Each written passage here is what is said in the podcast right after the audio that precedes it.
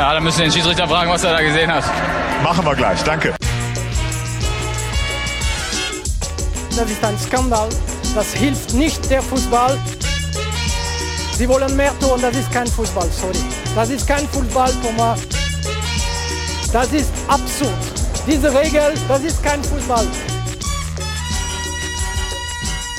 Aber diese Leute, die haben das gefordert, müssen aufhören. Das ist absurd und die Leute sind total dumm. Colinas Erben mit Alex Feuerherd und Klaas Reese.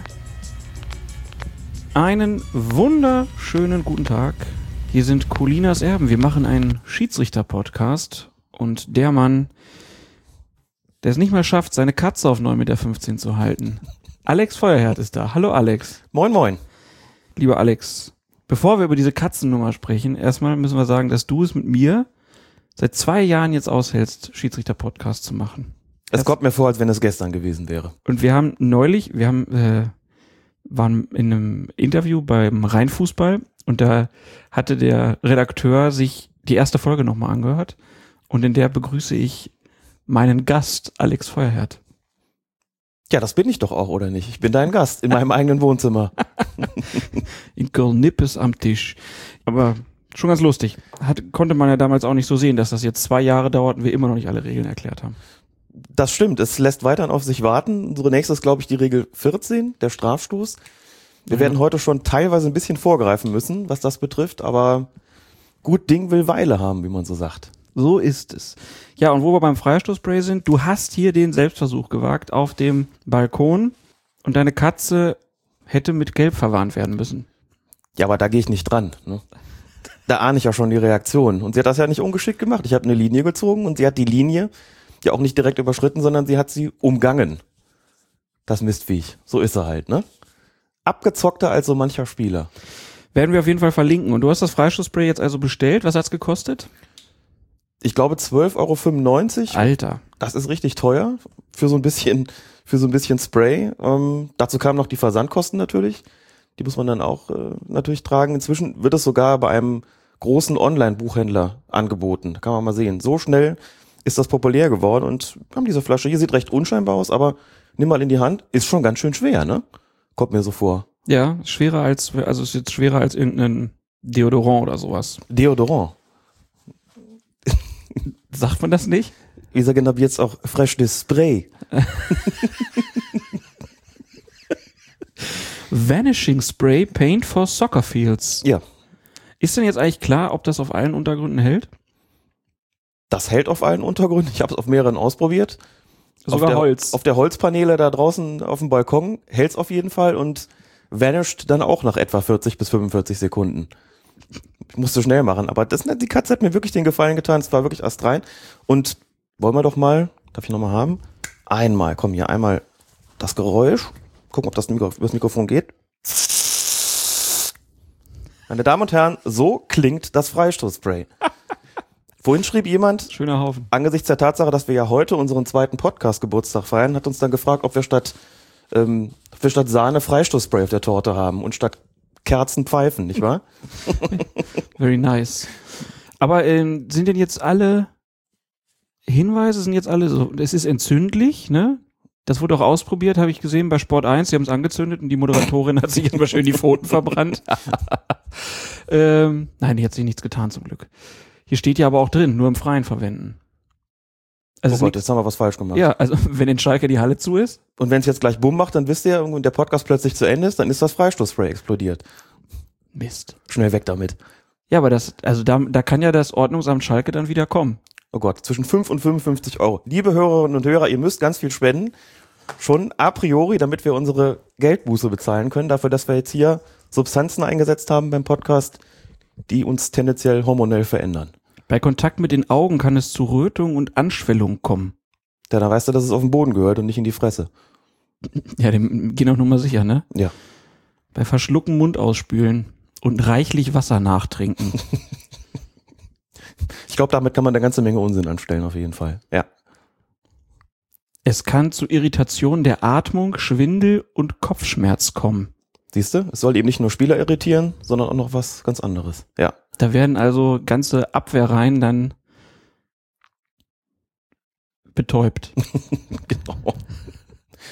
Schöne Sache auf jeden Fall. Es gab dann also an diesem Wochenende, wenn wir gleich noch zu kommen, die Premiere. Das ist also natürlich ein Thema bei uns. Wir sprechen aber auch noch über die Champions League. Da gab es ein paar Sachen. Polen, Deutschland haben wir im Programm. Ein paar schöne Kuriositäten, also bicke Backe voll. Fang aber erstmal nochmal mit deinen Einsätzen an. Du warst nochmal an der Linie Ich hab's unterwegs schon wieder getan, genau. Als Assistent beim Erstrundenspiel des FVM-Pokals zwischen den Verbandsligisten FC Hürth und dem Landesligacup Frechen 20. Und es gab sogar Verlängerung. Und am nächsten Tag haben wir miteinander gesprochen und du warst fertig mit der Welt. Ich habe mir einen Knochen geschwört, Junge, ich kann dir sagen. Jeden einzelnen Knochen, jeden Das- einzelnen Muskel. Dieses bisschen da die Linie hoch und runter hoppeln, hat dich schon so fertig gemacht? Ja, es war wirklich ein sehr intensives Spiel. Schiedsrichter war wieder Tobias Altehänger, hat das auch erneut ganz großartig gemacht. Ich glaube, es gab drei gelbe Karten in 120 Minuten. Absolut souverän. Es stand lange Zeit auf der Kippe, lange Zeit 1 zu 1 und dann hat der FC Hürth in der Verlängerung noch zwei Tore gemacht. Da hatte ich mich geistig schon mit dem Elfmeterschießen arrangiert. Aber soweit kam es dann doch nicht. Und intensiv heißt, ich bin deutlich mehr gefordert worden als noch bei dem Verbandsligaspiel vier Wochen zuvor musste deutlich, deutlich mehr laufen als davor und das habe ich gespürt. Ich bin es ja einfach auch nicht mehr so gewohnt, muss man sagen. Und 120 Minuten die Linie hoch und runter, auch mein rechtes Knie, auch so ein bisschen mit dem Meniskus und so. Das ist schon alles nicht mehr ganz so leicht, aber hat wieder riesen Spaß gemacht. Hat auch keiner ein größeres Problem gehabt, glaube ich. Dann hat der Kollege von Rhein Fußball, also sie haben auch ein Videoportal Rhein Kick TV, da waren Ausschnitte zu sehen und auch die zwei Abseitssituationen, die ich gerne nochmal gesehen hätte, waren drin. Und auch wenn die Kameraperspektive ein bisschen verzerrt hat, konnte man doch sehen, die waren höchstwahrscheinlich richtig. Da war ich dann ganz froh, das so bewiesen bekommen zu haben. Also Alex da mit der Bäckerfaust vor dem Rechner. Und dann am letzten Wochenende gab es dann wieder einen Einsatz als Chaperon beim Spiel 1. FC Köln gegen Borussia Dortmund. Und dabei hast du erfahren, dass das Dopingkontrollsystem zur Saison 2015-16 wohl geändert wird. Ich habe es nicht direkt dabei erfahren, sondern es gab einen Zeitungsbericht, demzufolge die gesamte Dopingkontrolle möglicherweise der nationalen Anti-Doping-Agentur, also der NADA, unterstellt wird. Dazu muss man sagen, ohne jetzt ins Detail gehen zu wollen, dass es schon länger eine Kritik gegeben hat am DFB, dass er die Dopingkontrollen selbst durchführt und nicht von Dritten, nicht von unabhängigen, neutralen Dritten sozusagen, wie der NADA eben durchführen lässt. Und Stand jetzt wird das Dopingkontrollsystem mit Beginn der Saison 2015-16 umgestellt. Es gibt wohl Verhandlungen, wie ich da las, zwischen DFB und äh, der NADA. Ich gehe dann davon aus, wenn es so kommen sollte, dass sich die Tätigkeit ähm, der Schiedsrichter als Chaperon dann möglicherweise erledigt, weil wir ja dem, zum DFB gehören, sozusagen vom DFB da eingeteilt und angesetzt werden. Das wird dann möglicherweise nicht mehr so sein, aber warten wir erstmal ab. Ich fänd's schade, weil es einfach ein interessanter und schöner Job ist natürlich. Der war es auch am Samstag wieder beim Spiel Köln gegen Dortmund, aber alles hat am Ende nur die Wurst dabei. Und rein Enthäuser. Ähm, die Kritik ist aber eigentlich berechtigt, muss man ja sagen.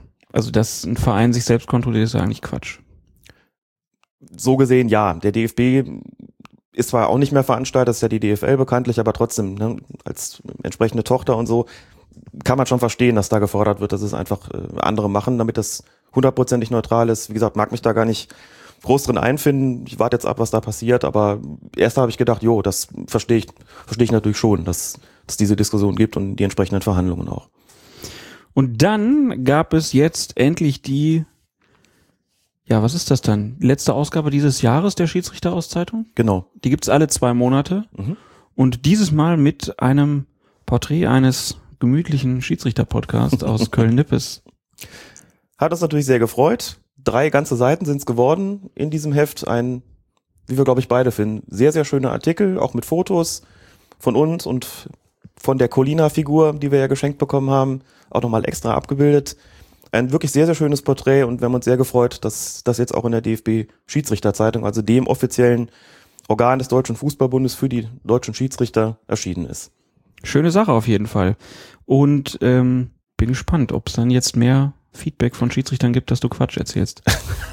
Kann natürlich gut sein, denn das ist die Zeitung, die die Schiedsrichter bei den Schiedsrichterfortbildungen ausgehändigt bekommen. In aller Regel auch kostenlos bekommen. Man kann die sich abonnieren, habe ich auch getan, wie man das als Lehrwart halt tut. Darauf wartet man nicht drauf, bis man die in der Fortbildung in die Hände gedrückt bekommt, sondern man bereitet sich natürlich entsprechend vor. Also die gehen jetzt, die werden jetzt an die Schiedsrichter verteilt während der kommenden ein, zwei Monate und mal sehen, ob es dafür, ob es dann irgendeine Form von Feedback, von Reaktionen kommt und wie das aussieht. Also wäre ja auch nicht schlecht, warum nicht? Also das würde mich sehr freuen, wenn da auch Leute sagen wollen, pass mal auf, ähm, kann man so sehen, kann man anders sehen und äh, finden wir gut, finden wir nicht gut. Also da sind wir auf jeden Fall sehr gespannt, klar. Die Zeitung gibt's halt im Abonnement, gibt's bei den Fortbildungen, aber es gibt's ja auch als PDF und da werden wir dann auf fokusfußball.de zu verlinken. Dann noch mal ein kurzer Rückblick auf die letzte Ausgabe von Colinas Erben, also auf die 61. Und äh, ja, das DFB Sportgericht hat eine Szene nochmal zu bewerten gehabt, die wir auch letzte Woche besprochen haben. Es geht da um den Freiburger Wladimir Darida, ähm, wo die Sperre jetzt von zwei Spielen auf ein Spiel reduziert wurde. Darida war ja am fünften Spieltag vom Platz geflogen, nachdem er den Hoffenheimer Pirmin Schwegler bei einem Fallrückzieher am Kopf getroffen hatte. Viele, auch ich, fanden das ja zu hart, weil Darida Schwegler nicht so wirklich kommen sehen konnte. Das Sportgericht schloss sich dann auch dieser Argumentation an und der Vorsitzende Hans E. Lorenz sagte nach der Verhandlung, nach dem Ergebnis der Beweisaufnahme konnte Wladimir Darida keine Rücksichtslosigkeit attestiert werden, da sein von hinten heraneilender Gegenspieler Pirmin Schwegler von ihm beim Ansetzen des Fallrückziehers nicht gesehen werden konnte. Daher war lediglich der Tatbestand des unsportlichen Verhaltens nachweisbar. Dies sei jedoch eine Einzelfallentscheidung, aus der keine Änderung der Rechtsprechung abgeleitet werden könne. Also das heißt, wenn ich etwas nicht absichtlich mache sozusagen, mich aber trotzdem unsportlich verhalte, kriege ich ein Spiel. Ja, wie gesagt, er hat ja nochmal klargestellt, Einzelfallentscheidung. Dazu muss man aber einfach Folgendes sagen. Das Sportgericht hat jetzt gesagt, Sie schließen sich sozusagen, übertrag das jetzt mal, deiner Ansicht an, also deiner Ansicht Klaas an und sagen, der hat den nicht sehen können. Die Kritiker, die gesagt haben, das ist zu hart, wenn er ihn nicht kommen sieht, im Moment des Ansetzens, ne, und das unterscheidet es natürlich von einem Fallrückzieher, wo ich schon weiß, da steht einer neben mir und ich kann den möglicherweise treffen. In so einem Fall ist ihm kein wirklicher Vorwurf daraus zu basteln, also liegt hier kein rohes Spiel vor, was ein Platzerweis rechtfertigen würde. Sagt das Sportgericht, dass sie gesagt haben, ist eine Einzelfallentscheidung, wir wissen noch nicht, ob das Konsequenzen für die Rechtsprechung hat, hängt natürlich damit zusammen, dass man dem DFB da nicht unbedingt eine Vorgabe machen will, sondern sagt, ihr müsst entscheiden, wie ihr den Schiedsrichtern gegenüber das kommuniziert. Das ist aber inzwischen auch passiert, wie ich erfahren habe. Und, und da nehmen wir jetzt einfach eine Korrektur vor, der DFB ist auch deiner Ansicht, Klaas, und sagt, hier hätte es keine rote Karte geben sollen. Ich habe ja argumentiert, ich würde das Ganze gerne mehr vom Ergebnis her sehen, weil es mir schwerfällt als Schiedsrichter, wirklich die Absicht zu beurteilen in mhm. solchen Fällen. Würde also sagen, wenn der auf der Höhe den Fuß mit dem Fuß agiert und dann einen trifft, ist das sein Risiko und dann hat er auch die Konsequenzen zu tragen. Ich fand die rote Karte richtig. Für den Schiedsrichter ist es auch leichter in so einem Fall, einfach zu sagen, wir gucken, was dabei rauskommt und urteilen dann, ob er den gesehen hat oder nicht. Es ist einfach das Risiko, was er zu tragen hat. Das Sportgericht hat das verneint, der DFB hat es im Prinzip jetzt auch verneint, hat durchblicken lassen, dass es hier keine rote Karte hätte geben sollen, eben weil er ihn nicht kommen sehen konnte. Ich kann die Argumentation absolut nachvollziehen. Finde sie für die Schiedsrichter in der Praxis nicht ganz so leicht, denn es wird wieder solche Fälle geben und da wird man wahrscheinlich auch mal so, mal so entscheiden und auf jeden Fall in diese Entscheidungsfindung einbeziehen müssen, hat der Spieler den kommen sehen können oder nicht. Das ist mal leichter und mal schwerer. Nehme ich aber einfach zur Kenntnis und korrigiere mich hiermit und sage, okay, da war meine Einschätzung nicht richtig, deine Einschätzung war korrekt.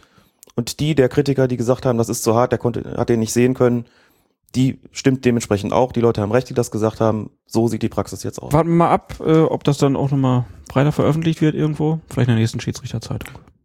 Mal sehen, ja. Gut, dann genug des äh, Vorgeplänkels. Wir starten gleich schön durch und erheben uns für die Hymne.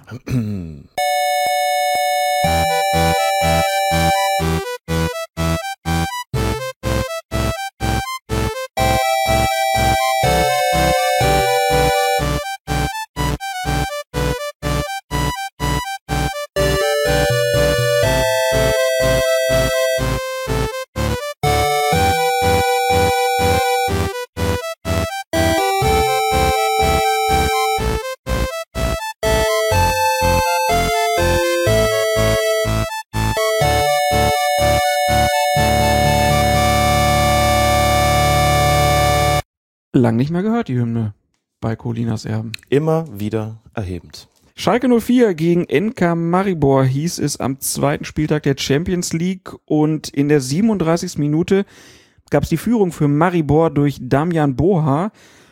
Nur da war die Frage, stand Marco Tavares beim Torschuss nicht im Sichtfeld von Schalkes Torwart Ralf Fährmann? Ich habe mich gewundert, ehrlich gesagt, dass das Tor gegeben worden ist, weil der Fall relativ klar war. Jetzt muss man dazu sagen, Von wo schießt er? der schießt aus, wie viel Meter mögen es gewesen sein? 18, 20? Ich glaube, so weit war es gar nicht entfernt. Was außerhalb des Strafraums noch? Habe ich Ach, jetzt gar Moment, nicht mehr im Kopf. die, jetzt verwechsel ich die Tore, weil Mhm. wir kommen ja gleich zum Hünteler Tor Ja. auch noch.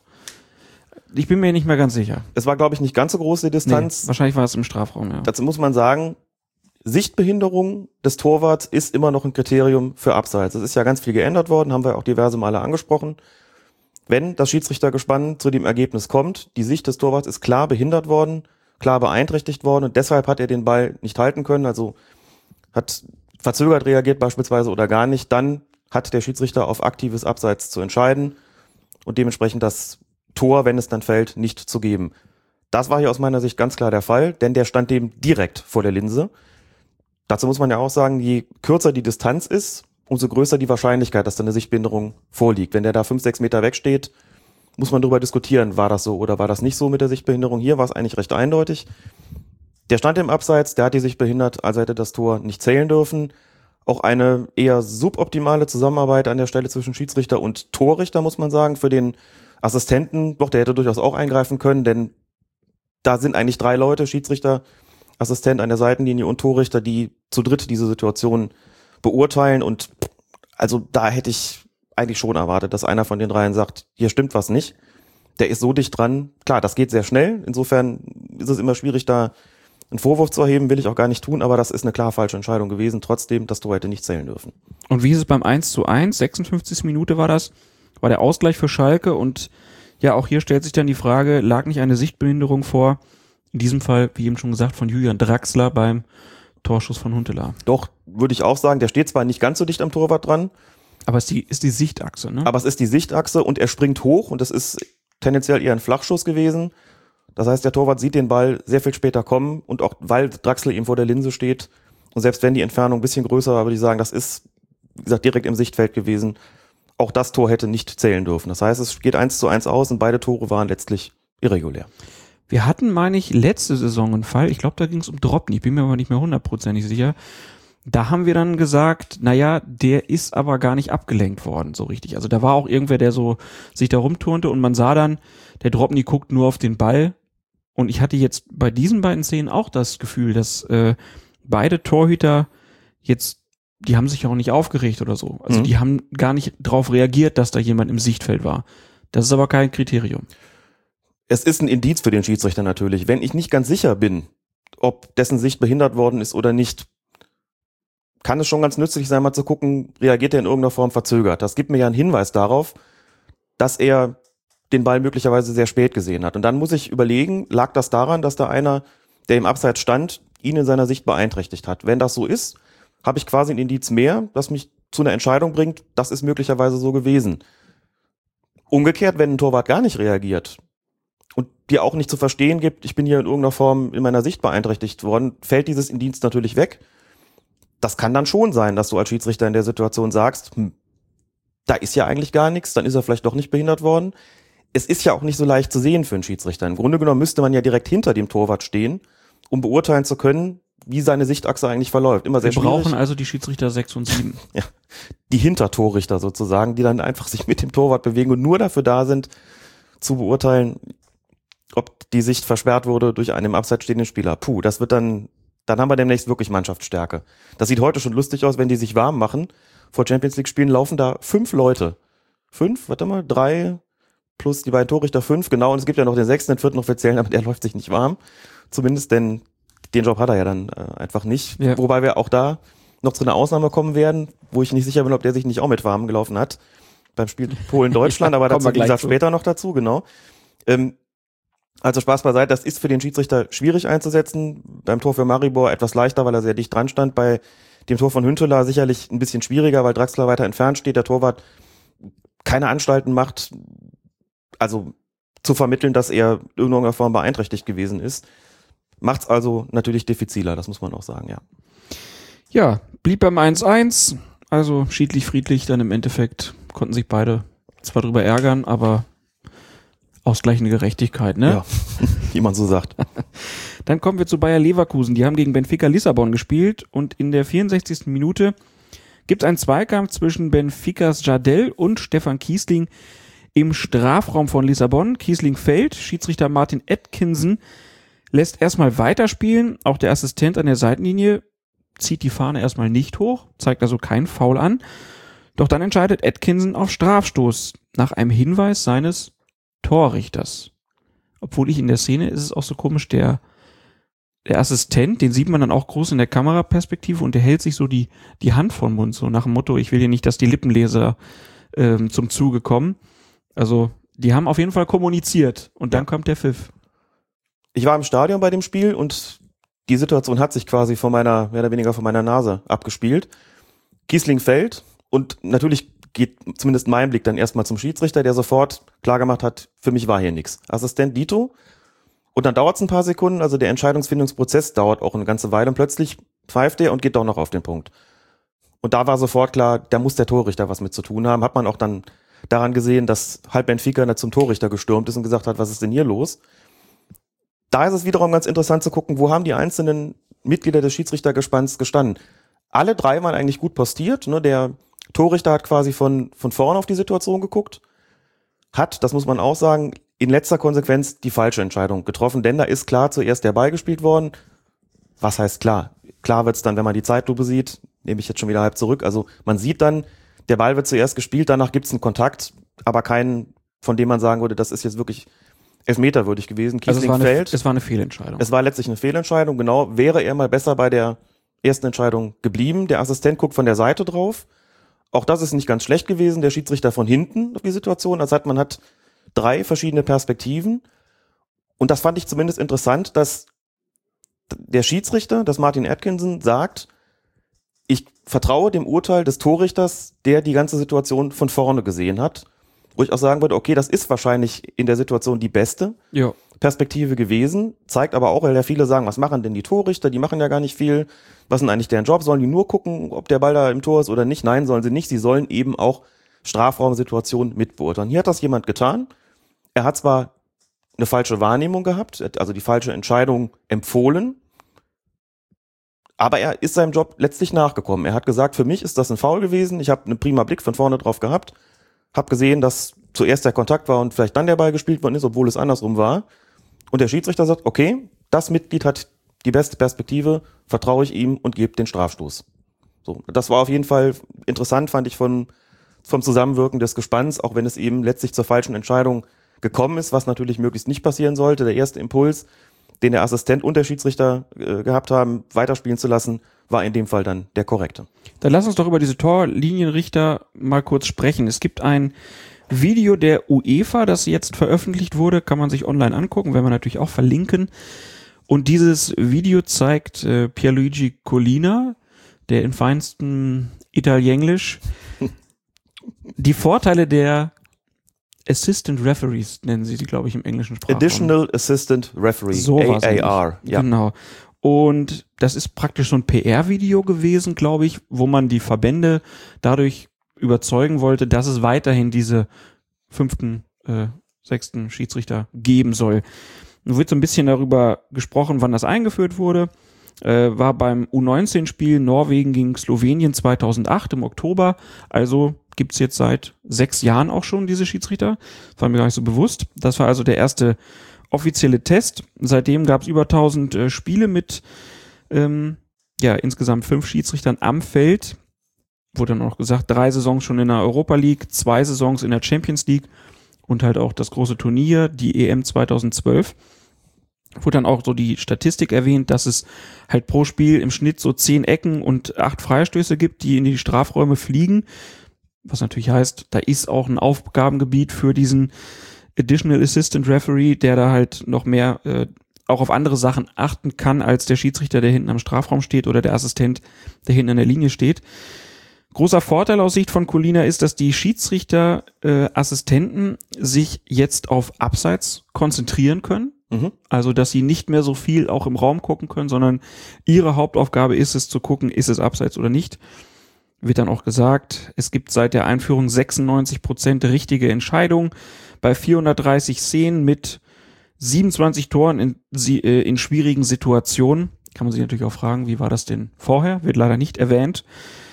Ähm, ja, und dann gibt's viele Beispiele, wo dann gezeigt wird, dass es halt Szenen außerhalb des Blickfeldes des Schiedsrichters gibt, ähm, wo halt der Assistent dann besser drauf achten kann. Also die hatten dann so Situationen, wo der Ball vielleicht links draußen ist und in der Mitte haut ein Spieler den anderen irgendwie um und das hat dann halt der Schiedsrichter hinter dem Tor gesehen. Aufgabenbereiche werden halt klarer verteilt. Ähm, und ähm, ja, da gab es halt auch noch einen, einen Ausschnitt mit, mit Howard Webb dann, der dann halt gesagt hat, ähm, man könne so viel mehr sehen. Frei nach dem Motto, zehn Augen sehen jetzt mehr als sechs. War auf jeden Fall mal ein ganz interessanter Einblick, weil man halt noch mehr dann sehen konnte, wie da die Aufgabenverteilung auch ist. Hat dich das überzeugt? Oder sagst du, das ist immer noch nicht die komplett richtige Lösung? Naja, es ist die Frage, welche Ideallösung es eigentlich gibt. Interessanterweise wird das ja nur bei UEFA-Spielen eingesetzt. Bei FIFA-Spielen, wie wir von der Weltmeisterschaft wissen, nicht. Das heißt, man ist noch nicht weltweit davon überzeugt, dass das eine optimale Lösung ist. Es zeigt auf jeden Fall, dass es einen Trend gibt hin zu einer stärkeren Spezialisierung der Aufgaben im Schiedsrichtergespann. Ist ja schon länger so, dass die Schiedsrichterassistenten, also die an den Seitenlinien, auch stärker spezialisiert werden. Etliche davon in der Bundesliga sind wirklich nur noch eben Assistant Referees, pfeifen selbst eigentlich keine Spiele mehr oder kaum noch Spiele, gehören formal dann noch einer Leistungsklasse an, sind da aber kaum noch anzutreffen. Das heißt, die assistieren eigentlich nur noch, sind da schon spezialisiert worden. Das ist bei den Torrichtern nicht der Fall. Das sind in der Regel schon Schiedsrichter oder Schiedsrichterassistenten, die natürlich auch noch anderen, also Assistenten an der Seitenlinie, die anderen Aufgaben nachgehen. Klar, das wird man wahrscheinlich so nicht spezialisieren, obwohl ich auch da keine Prognose abgeben würde. Aber man hat, wie du richtig gesagt hast, nochmal vier Augen mehr und die Beispiele, bei denen das gut gelaufen ist, sind wirklich schöne in dem Video, finde ich. Es gibt gute Gründe zu sagen, okay, wir können auch ein Video produzieren und, und Beispiele zeigen, wo genau das nicht funktioniert hat, wo eigentlich ein Torrichter daneben steht und nichts macht, obwohl das eigentlich könnte oder sollte. Oder er macht das Falsche, wie bei Kiesling. Oder er macht das Falsche, wie bei Kiesling. Das würde ich ihm aber deshalb schon nicht krumm nehmen, einfach weil es ein Argument gegen diejenigen ist, die sagen, die machen ja gar nichts. Die stehen da bloß rum. Wobei ich denke oder glaube, dass das damit zusammenhängt, dass die ja keine offenen Zeichen geben. Ne? Die haben so immer so dieses Stäbchen da in der Hand, was ihnen halt den Funkverkehr ermöglicht und wedeln damit nicht großartig rum. Man sieht sie im Prinzip nicht agieren. Man sieht nur, die laufen immer so ein bisschen rum und wenn irgendwas ist, bleiben sie plötzlich stehen und man sieht sie irgendwie sprechen, aber es kommt kein offenes Signal von denen, weil sie es auch nicht sollen. Das bringt dann, glaube ich, Diese Stäbe, das ist immer so ein bisschen, ich warte drauf, dass einer draufdrückt Ja. und dann kommt dieses Laserschwert vom Star Wars raus. So. Bing. sieht immer noch gewöhnungsbedürftig aus, das finde ich auch. Und weil sie nicht offen agieren und weil man praktisch nicht mitbekommt, was sie eigentlich tun, so habe ich zumindest den Eindruck, glauben viele, die sind da mehr oder weniger passiv. Dabei ist ihr Job, und das zeigt das Video sehr schön, schon eigentlich ein sehr weitgehender. Und die Situationen, die dort gezeigt werden, sind schon sehr prägnante. Da merkt man schon, okay, die haben einen Job, dem sie auch nachgehen. Und es gibt viele positive Beispiele, dass da Wahrnehmungsfehler passieren oder auch mal in Form von passivem Verhalten dann irgendwie nichts passiert, dass also Fehler geschehen, das wird immer so sein, das gehört einfach dazu. Aber ich sehe das insgesamt schon eher positiv. Ich weiß zwar auch nicht, wie viel Prozent da noch hinzugekommen sind an richtigen Entscheidungen, hast ja schon zu Recht gesagt.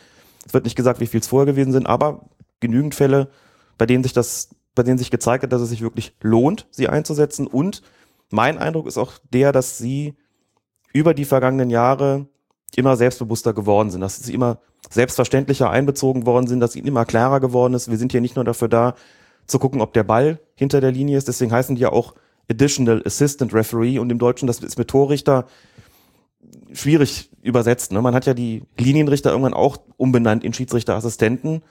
Und das sind eben jetzt zusätzliche Schiedsrichterassistenten, die eben hinter den Toren stehen. Aber Torrichter impliziert immer so ein bisschen, dass die nur dafür zuständig sind, was mit den Toren passiert.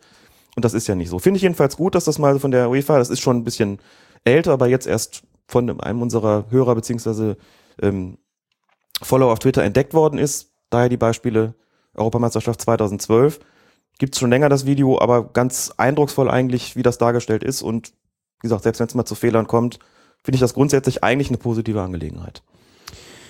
Gut, wollen wir mal gucken. Also ich schätze mal, wenn es dann den Videobeweis gibt, dann werden die auch wieder abgeschafft. Dann wären sie an der Stelle natürlich höchstwahrscheinlich überflüssig. Das ist der menschliche Faktor, bei dem die UEFA auch sagt, das wollen wir so. Mhm. Wir wollen praktisch noch mehr menschliche Faktoren auf dem Platz oder am Platz, die das Ganze mitentscheiden und weniger Technik. Kann ich gut mit leben, wenn sie einen vernünftigen Job machen. Ja. Ja, ja. Und dann kommen wir zum Spiel der Bayern beim ZSKA Moskau. Und da war es schon die 86. Minute, als Sherdan Shakiri den Ball im Moskauer Strafraum am herauseilenden Torwart Igor Akinfejew vorbeispitzelt. Er wird dann von Akinfejew umgesetzt, der Ball geht am Tor vorbei, es gibt Abstoß und niemand protestierte. Da War hat schon ein bisschen verwunderlich. Also, Ja. dass selbst Shakiri halt sich nicht drüber aufgeregt hat, dass er praktisch kurz nach seinem vermeintlichen Torschuss äh, umgehauen wurde, gab es überhaupt keine Reaktion. einfach nochmal zwei Dinge dazu. Punkt eins, unser geschätzter Kollege Christoph Fetzer hat gesagt, ist das nicht eigentlich ein klarer Strafstoß? Und wir hatten ja schon häufiger über den Fall gesprochen. Ball ist weg, dann kommt ein Foul. So auf dem Feld, also ohne Torchance, wird gar nicht drüber diskutiert, sagt jeder, klar, ist das ein Foul. Ball war weg, dann kommt ein Foulspiel, dann wird da noch gepfiffen. Und dann denken wir auch über eine gelbe Karte nach, gerade mit der Begründung, der Ball ist weg, der hat ja gar keine Möglichkeit mehr gehabt. Nur bei dieser Torabschlussaktion scheint es einen weit verbreiteten Konsens über die Annahme zu geben, dass da nichts mehr möglich ist. So nach dem Motto, der hat ja schon abgeschlossen und dann kommt erst ein Foul, was soll da sein? Da kann ja gar nichts mehr passieren, also pfeifen wir das nicht. Das ist der eigentlich interessante Punkt an dieser Stelle, wenn man darüber spricht, warum wird da nicht protestiert, weil es offensichtlich ja so einen ne, fußballkulturellen Code wieder gibt, einen Konsens darüber, dass da nichts zu machen ist. Shakiri regt sich nicht auf, die Bayern regen sich nicht auf, der Schiedsrichter gibt einen Abstoß. Und das Ganze ist eine allgemein akzeptierte Entscheidung, obwohl sie regeltechnisch gesehen eigentlich falsch ist. Der Ball war noch im Spiel, das ist wichtig. Wenn der schon im Aus gewesen wäre und es dann erst zum Kontakt gekommen wäre, dann ist es klar, dann kann er da keinen Strafstoß mehr geben, Ball nicht mehr im Spiel. Hier kam das, der Kontakt, das Foul von Akinfejew, aber zustande, als der Ball noch auf dem Feld war. Das heißt, das ist eigentlich ein klarer Strafstoß gewesen. Den aber kurioserweise nicht mal die Bayern haben wollten. Kannst du als Schiedsrichter argumentieren, dann mache ich mir da auch nicht die Finger schmutzig, gebe ich Abstoß, will ja eh keiner was von mir, aber seltsam ist es trotzdem. Vielleicht auch, weil es so eng am Tor gewesen ist. Ich kann es mir nicht so richtig erklären. Vielleicht ist es auch ein Defizit an Kenntnissen, an Regelkenntnissen in so einer Situation bei den Spielern, dass sie da gar nicht drauf reagieren. Es hat ja auch schon Fälle gegeben, wo da gepfiffen worden ist. Aber wie gesagt, kuriose Situation, dass da gar nichts gekommen ist. War wirklich ein bisschen komisch. Nächste komische Szene, drei Minuten später, 89. Minute, ist ein Pass, den Manuel Neuer gerade so noch an der Ecke zwischen Strafraumgrenze und der Torlinie erreichen kann, indem er ihn so kurz mit der Hand abklatscht. Danach spielt er den Ball so ein bisschen mit dem Fuß und nimmt ihn dann in die Hände. Und wieder keine Reaktion vom Schiedsrichtergespann oder auch von irgendeinem Spieler. Obwohl man hier ganz klar sagen muss, durch diese kurze Geste mit der Hand ist es ihm eigentlich verboten, danach noch den Ball aufzunehmen, weil es ein, ja, ein, ein Führen mit der Hand war. Sozusagen. Gut formuliert, führen mit der Hand. Ich sage gerne kontrolliertes Abklatschen. Kontrolliertes Abklatschen heißt eben, dass er den Ball damit kontrolliert hat. Ne? Also ein Abklatschen, das nicht kontrolliert ist, sieht eben so aus, du kriegst einen Schuss aufs Tor und kannst den gerade noch irgendwie ablenken. Klar konnte der den auch hier nur gerade so eben noch im Feld halten. Nur ist das eine Art gewesen, wie du gesagt hast, er hat den Ball ja schon geführt mit der Hand. Das ist eine Aktion, die zählt eigentlich als Kontrolle. Und damit ist klar, wenn das so passiert ist, darf er den Ball anschließend nicht mehr mit der Hand oder den Händen auch nur berühren. Mhm. Und wenn er ihn aufnimmt, dann zumal hätte es hier einen indirekten Freistoß geben müssen. Niemand aus dem Schiedsrichtergespann hat reagiert. Auch keiner von den Moskauer Spielern hat mal irgendwie die Hand gehoben und gesagt, was ist das denn? Vielleicht auch da, weil sie selbst nicht wussten. Genau wie bei der Situation mit Shakiri, wollte kein Mensch was vom Schiedsrichtergespann, obwohl es auch hier eigentlich klar ein Fehler gewesen ist. Es hätte in dieser 89. Minute einen indirekten Freistoß für ZSKA im Bayern-Strafraum geben müssen. Skurril, dass es nicht passiert ist. Skurril muss ich auch sagen, so ein, also bei der Situation vorher mit dem nicht gegebenen Strafstoß sage ich gut, das pfeifen offenbar auch viele Schiedsrichter nicht, aber das Ding muss ein international pfeifender Schiedsrichter eigentlich erkennen und pfeifen. Das sah zwar vielleicht irgendwie komisch aus, man denkt so, ja, den ja nur gerade so gekriegt und war vielleicht doch keine Kontrolle, doch war es. Und auf solche Situationen muss man dann eigentlich schon auch vorbereitet sein und sie dann auch pfeifen. Da haben die Bayern Glück gehabt. Lag vielleicht auch an der komischen Stimmung im Stadion, weil da keine Fans waren. Kein dummes Argument auf jeden Fall. Ich glaube, dass das auch für ein Schiedsrichtergespann ziemlich schwierig ist, so überhaupt keine Reaktion von außen zu haben, wenn man sie gewöhnt ist. Ich meine, als Eigentlich sollte man ja da froh drüber sein, dann kann man überhaupt nicht mehr abgelenkt werden. Ja, also als Schiedsrichter der Amateurligen kennt man das ja, ne? Dann diese 50 bis 100 Leute, die da gerne mal zugucken, produzieren ja auch nicht wahnsinnig viel Stimmung, aber wahrscheinlich immer noch mehr als die 400, die da irgendwie da war oder Zumindest 15 gibt es da halt immer diesen einen Ja. ganz lauten, dieser eine, der auch schon zwei Bier hatte und den Meckerrentner. ja, Ja, genau, mit dem Spazierstock. Komm du mir vom Platz.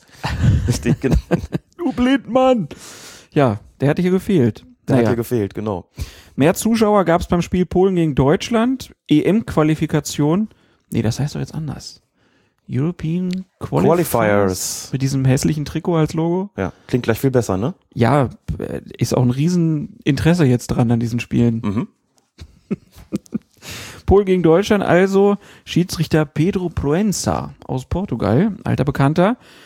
In der neunten Minute im polnischen Strafraum laufen Kamil Glick und Thomas Müller zum Ball. Glick hat einen kleinen Vorsprung und ja, verteidigt diesen Vorsprung im, im Prinzip, indem er einfach mal den Arm nach hinten ausfährt und Thomas Müller damit am Brust, an der Brust, am Hals so ein bisschen irgendwie Mhm. trifft. Also zumindest Müller hält sich danach den Hals und hätte hier gerne den Elfmeter gehabt. Proenza lässt aber weiterspielen.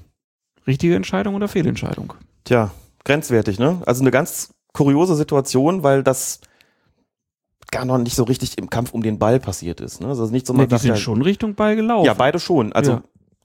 Schon im Kampf, also ein Laufduell um den Ball war es noch, war jetzt nicht gut formuliert von mir, Kampf um den Ball jetzt nicht im Sinne von beide haben quasi schon unmittelbaren Zugriff darauf, könnten den Ball spielen und vermengen sich da irgendwie so ein bisschen mit, irgendeinem Oberarmeinsatz, sondern der hält den einfach weg und der hält nicht nur einfach ihn weg, indem er den Arm ausstreckt, sondern der trifft ihn auch. Es Mhm. geschieht ein Kontakt.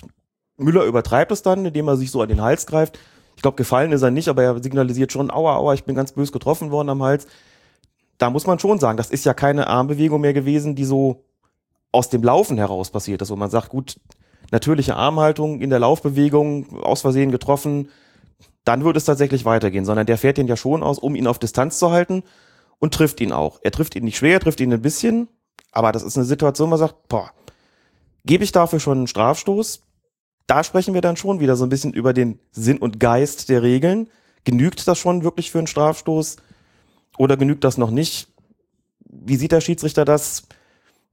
Sagt er, das ist einfach noch so eine, so eine unglückliche Aktion gewesen? Oder ist es schon eine, wo man sagt, gut, da muss ich eigentlich den Strafstoß geben?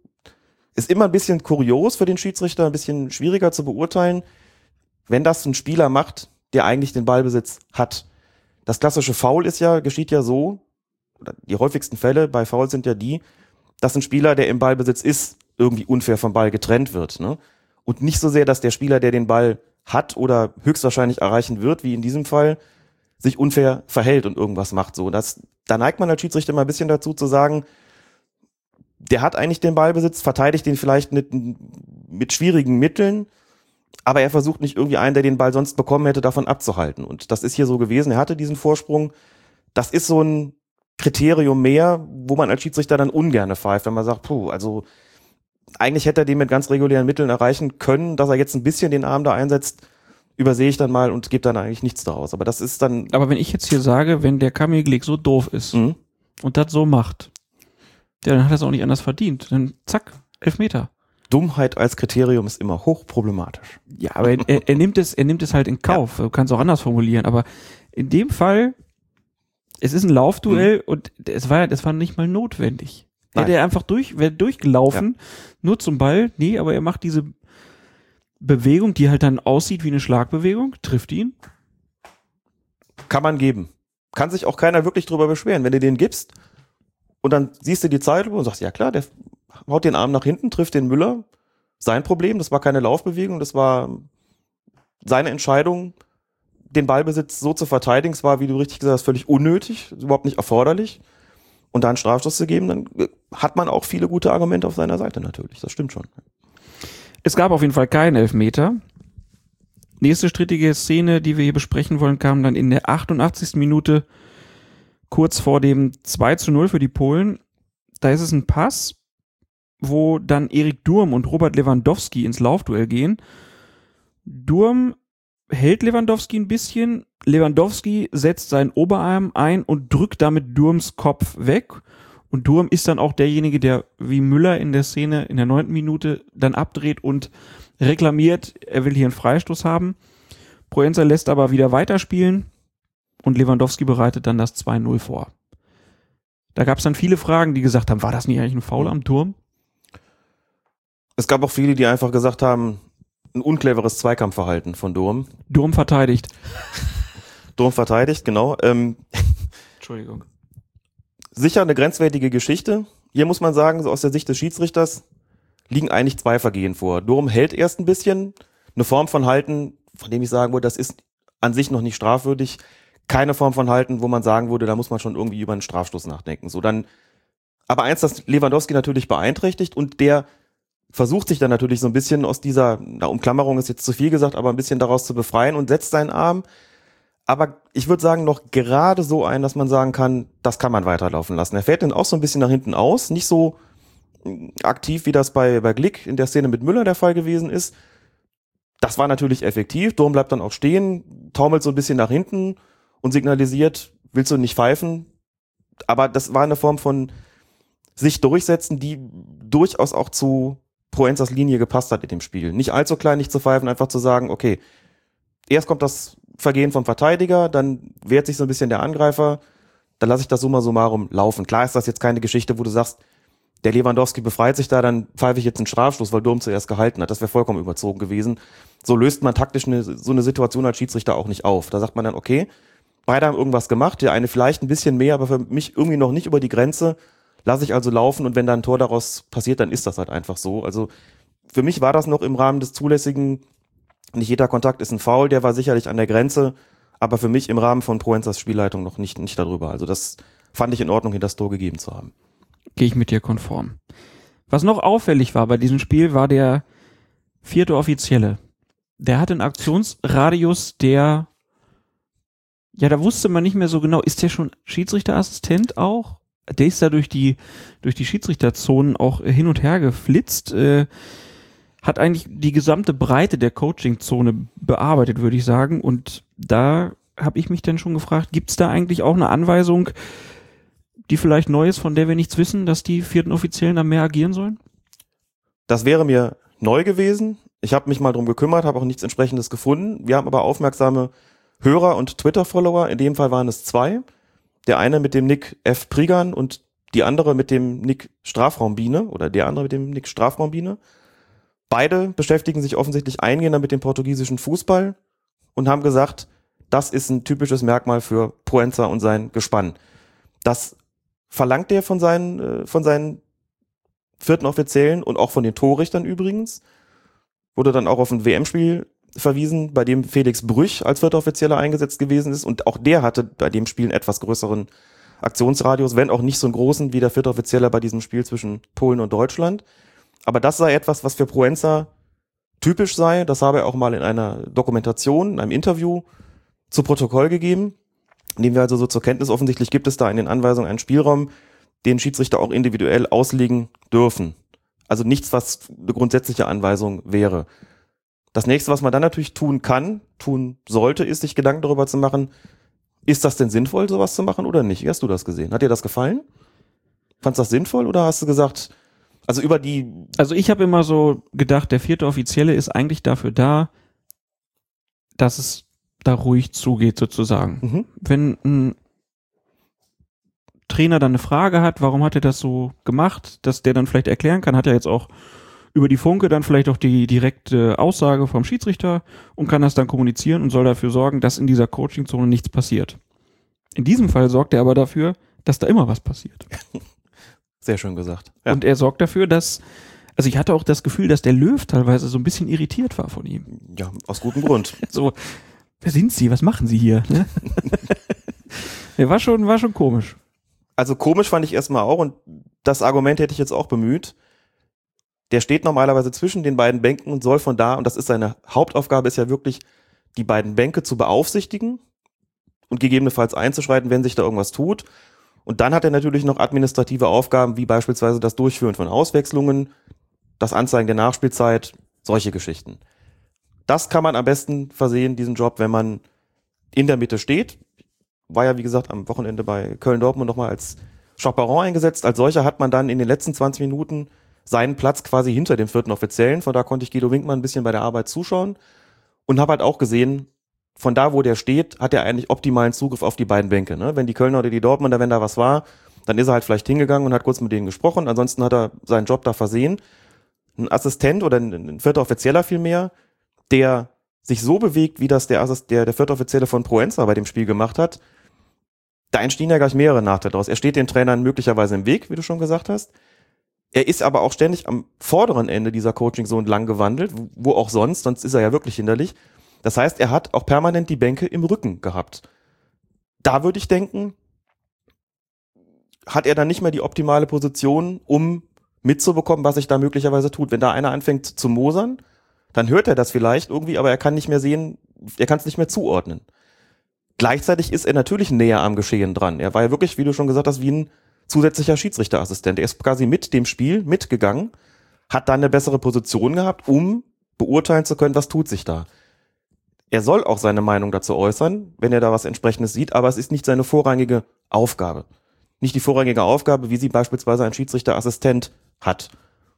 Und weil dem so ist, würde ich denken, das ist nicht wirklich optimal, das so zu machen. Man stört die Trainer, man hat die Bänke im Rücken.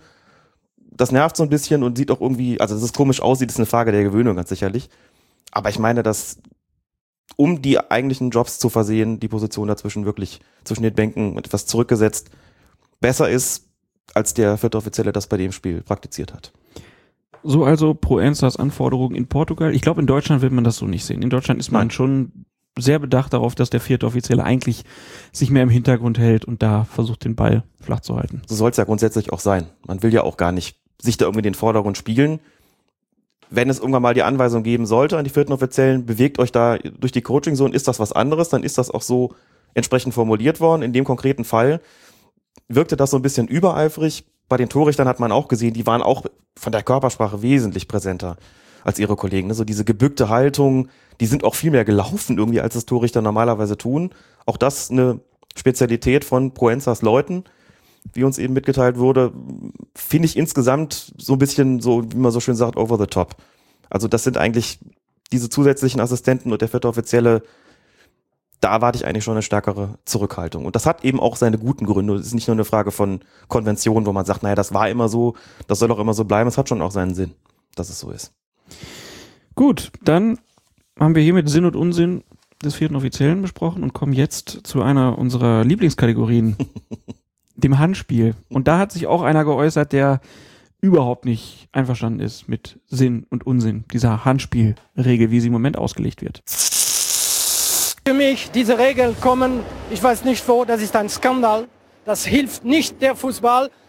Ich weiß nicht, wer will, wer will mehr Tore. Wer bezahlt, wer dirigiert und so. Sie wollen mehr Tore und das ist kein Fußball, sorry. Das ist kein Fußball, Poma. Ich bedauere es, das geht nicht auf, ein, auf einem guten Weg, der Fußball so. Das ist absurd. Diese Regel, man sieht die Spieler manchmal, sie sind so in der Strafraum und sie laufen so. Das ist kein Fußball. Und ich denke, die Leute, die haben diese Regel gemacht, haben nie Fußball gespielt in ihrem Leben. Klar für mich. Klar. Und die Leute, diese Leute müssen nicht im Fußball sein, für mich. Haben nichts zu tun mit dem Fußball. Ob ich nicht gesehen habe, du, von der Bank siehst du nicht. Aber diese Leute, die haben das gefordert, müssen aufhören. Definitiv für mich. Weil es ist nicht wegen das Tor. Es ist insgesamt, wenn ich als Ex-Fußballer in der Strafraum sehe, die Spieler laufen so und du hast kein Gleichgewicht, wenn du läufst hier. Du, es ist schwer, es ist schwer zu spielen. Du spielst nicht mehr. Das ist absurd und die Leute sind total dumm. Lucien Favre aufgelöst. Eine Eruption des Trainers von Borussia Mönchengladbach, nachdem es strittige Entscheidungen gab bei der Bundesliga-Partie am siebten Spieltag Borussia Mönchengladbach gegen Mainz 05. Und wir gucken uns jetzt einfach mal die Szenen erstmal an, bevor wir über Favres Kunstwerk sprechen. 30. Minute, der Mainzer Spieler Junior Diaz flankt von links in den Gladbacher Strafraum und dort springt Julian Korb in den Ball. Es kommt zu einem Kontakt zwischen dem Ball und Korbs rechtem Arm und Manuel Gräfe, der Schiedsrichter war an diesem Tag, gibt Strafstoß. Aus deiner Sicht war das eine richtige Entscheidung? Ich denke, es war ein Grenzfall. Was zunächst mal dafür spricht, dass es ein Strafstoß war, war, dass der Arm tatsächlich leicht abgewinkelt war und, das ist ein Kriterium für die Schiedsrichter, er war angespannt. Der hing also nicht locker herab und das war auch nicht einfach nur eine Sprungbewegung, sondern der war schon so ein bisschen fixiert an dieser Position. Das sind Argumente, die für einen Strafstoß sprechen, weil man sagt, das Kriterium der Absicht ist dahingehend erfüllt, dass der Ball dadurch aufgehalten werden soll. Wer den Arm so unter Spannung setzt und so leicht abwinkelt, der vergrößert damit seine Körperfläche mit dem Ziel, den Ball aufzuhalten. Das wäre. Aber ist das denn, dann gibt's ja wieder diesen Bereich mit der unnatürlichen Handbewegung. Mhm. Und da kann man sich ja schon fragen, ist das unnatürlich gewesen?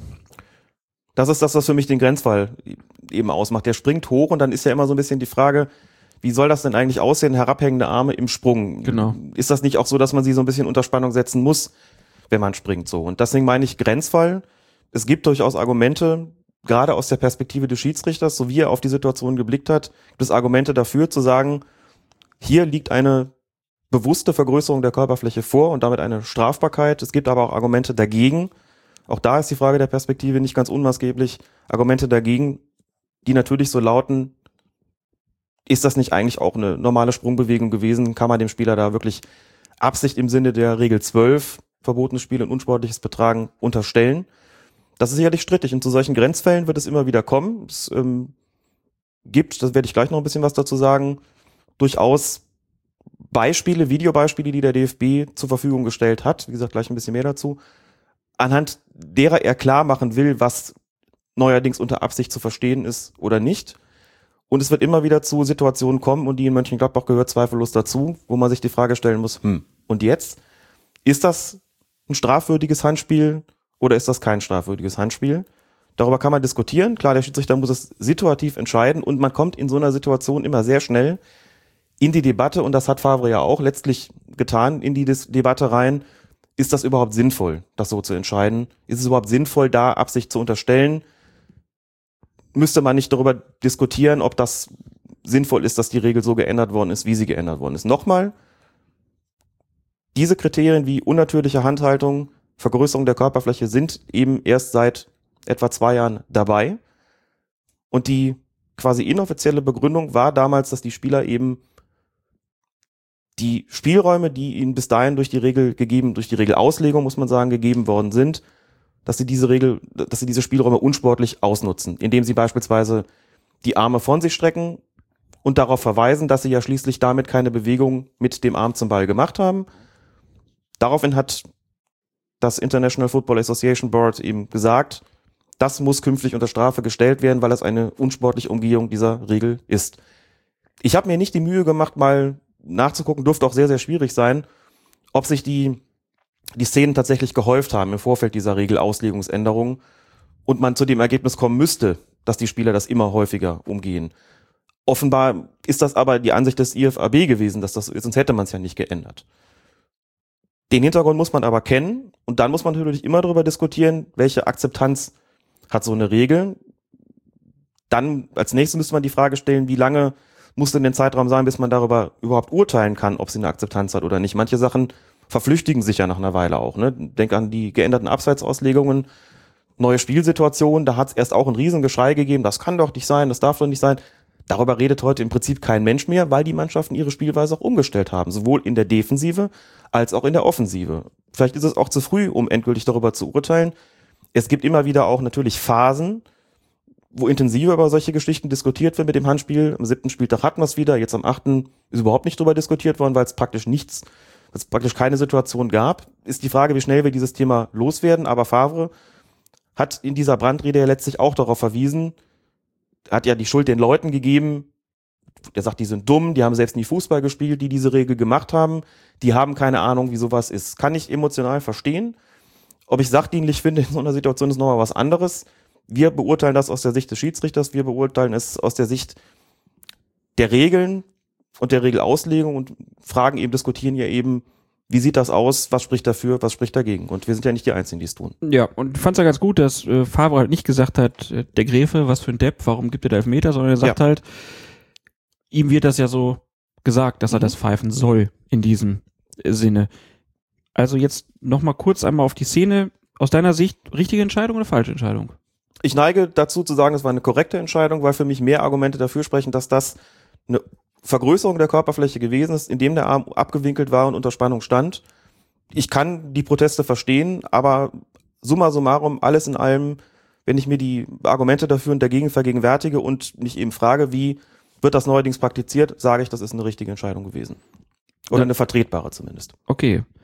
Dann äh, kommen wir zum, zu der Diskussion natürlich, wo wir auch schon öfter waren. Passt das denn zum fußballkulturellen Code? Wollen wir in so einer Situation einen Elfmeter haben? Das betrifft dann wiederum die Frage, Oder ist es dumm? Na, dumm geht mir viel zu weit.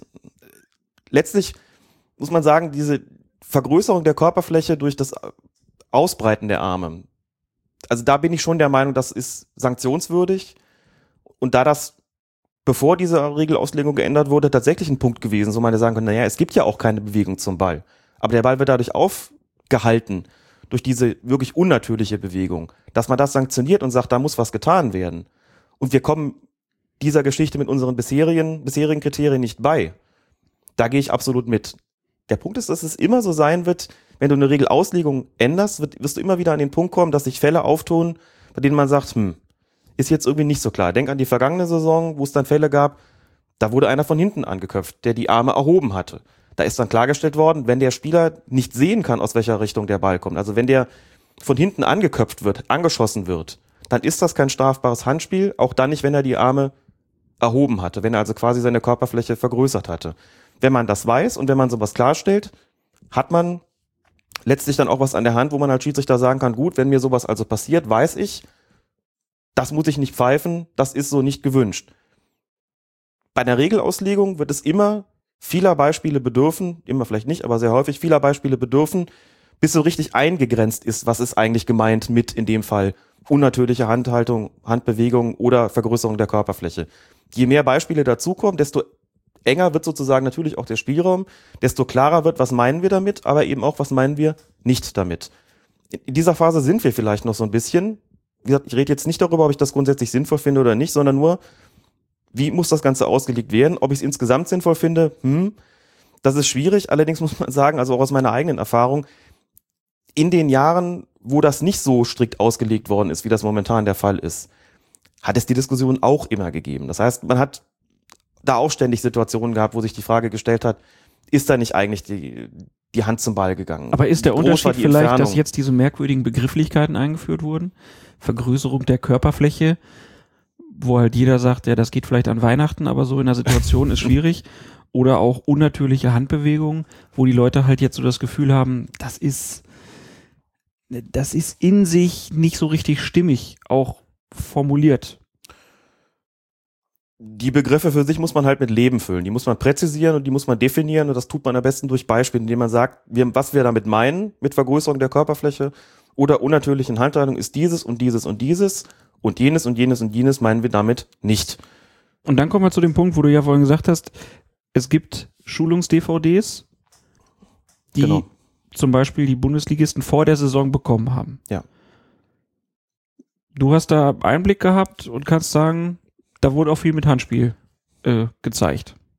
Genau, mal kurz zu dieser Schulungs-DVD. Also es ist obligatorisch, dass vor Beginn einer Saison die Bundesliga-Schiedsrichter ausschwärmen und die Profivereine schulen in Bezug auf die Regeln und die Regelkunde und die Regelauslegung, dass sie den Vereinen sagen, wir werden in der kommenden Saison folgende Schwerpunkte haben oder wir greifen auch nochmal Dinge auf aus der vergangenen Saison und präzisieren nochmal. Die Schwerpunkte dieser Schulung, die Schulungs-DVD ist den Lehrwarten zur Verfügung gestellt worden, deswegen besitze ich die inzwischen auch und habe sie auch sehen können. Die Schwerpunkte waren Abseits. Wie sieht's mit der Neuformulierung nach dieser der Abseitsregel aus? Was ist damit gemeint? Aus einer Situation einen Vorteil ziehen? Was ist damit gemeint? Einen Gegner beeinflussen? Das ist an vielen Beispielen deutlich gemacht worden. Dann haben wir Fußvergehen und Vergehen auch mit den Ellenbogen, mit den Armen, wo nochmal klar gemacht worden ist, wie meinen wir das, wo auch deutlich gemacht worden ist, wir unterscheiden bei den Ellenbogeneinsätzen oder Unterarmeinsätzen, unterscheiden wir zwischen Stoßen, Stoßbewegung und Schlagbewegung.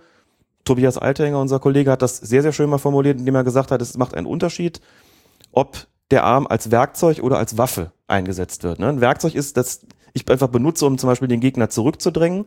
Und eine Waffe ist es, wenn ich damit schlage. Das macht es, glaube ich, ganz gut klar. Und auch da gibt es natürlich Grauzonen, klar. Haben Und wir ja gesehen beim Deutschland-Polen-Spiel. haben wir Da gesehen, kann man- aus einem Werkzeug dann schnell eine Waffe werden. Richtig. Und bei Lewandowski kann man sich die Frage stellen, was war das jetzt eigentlich, Werkzeug oder Waffe? Und bei, bei Glick natürlich auch.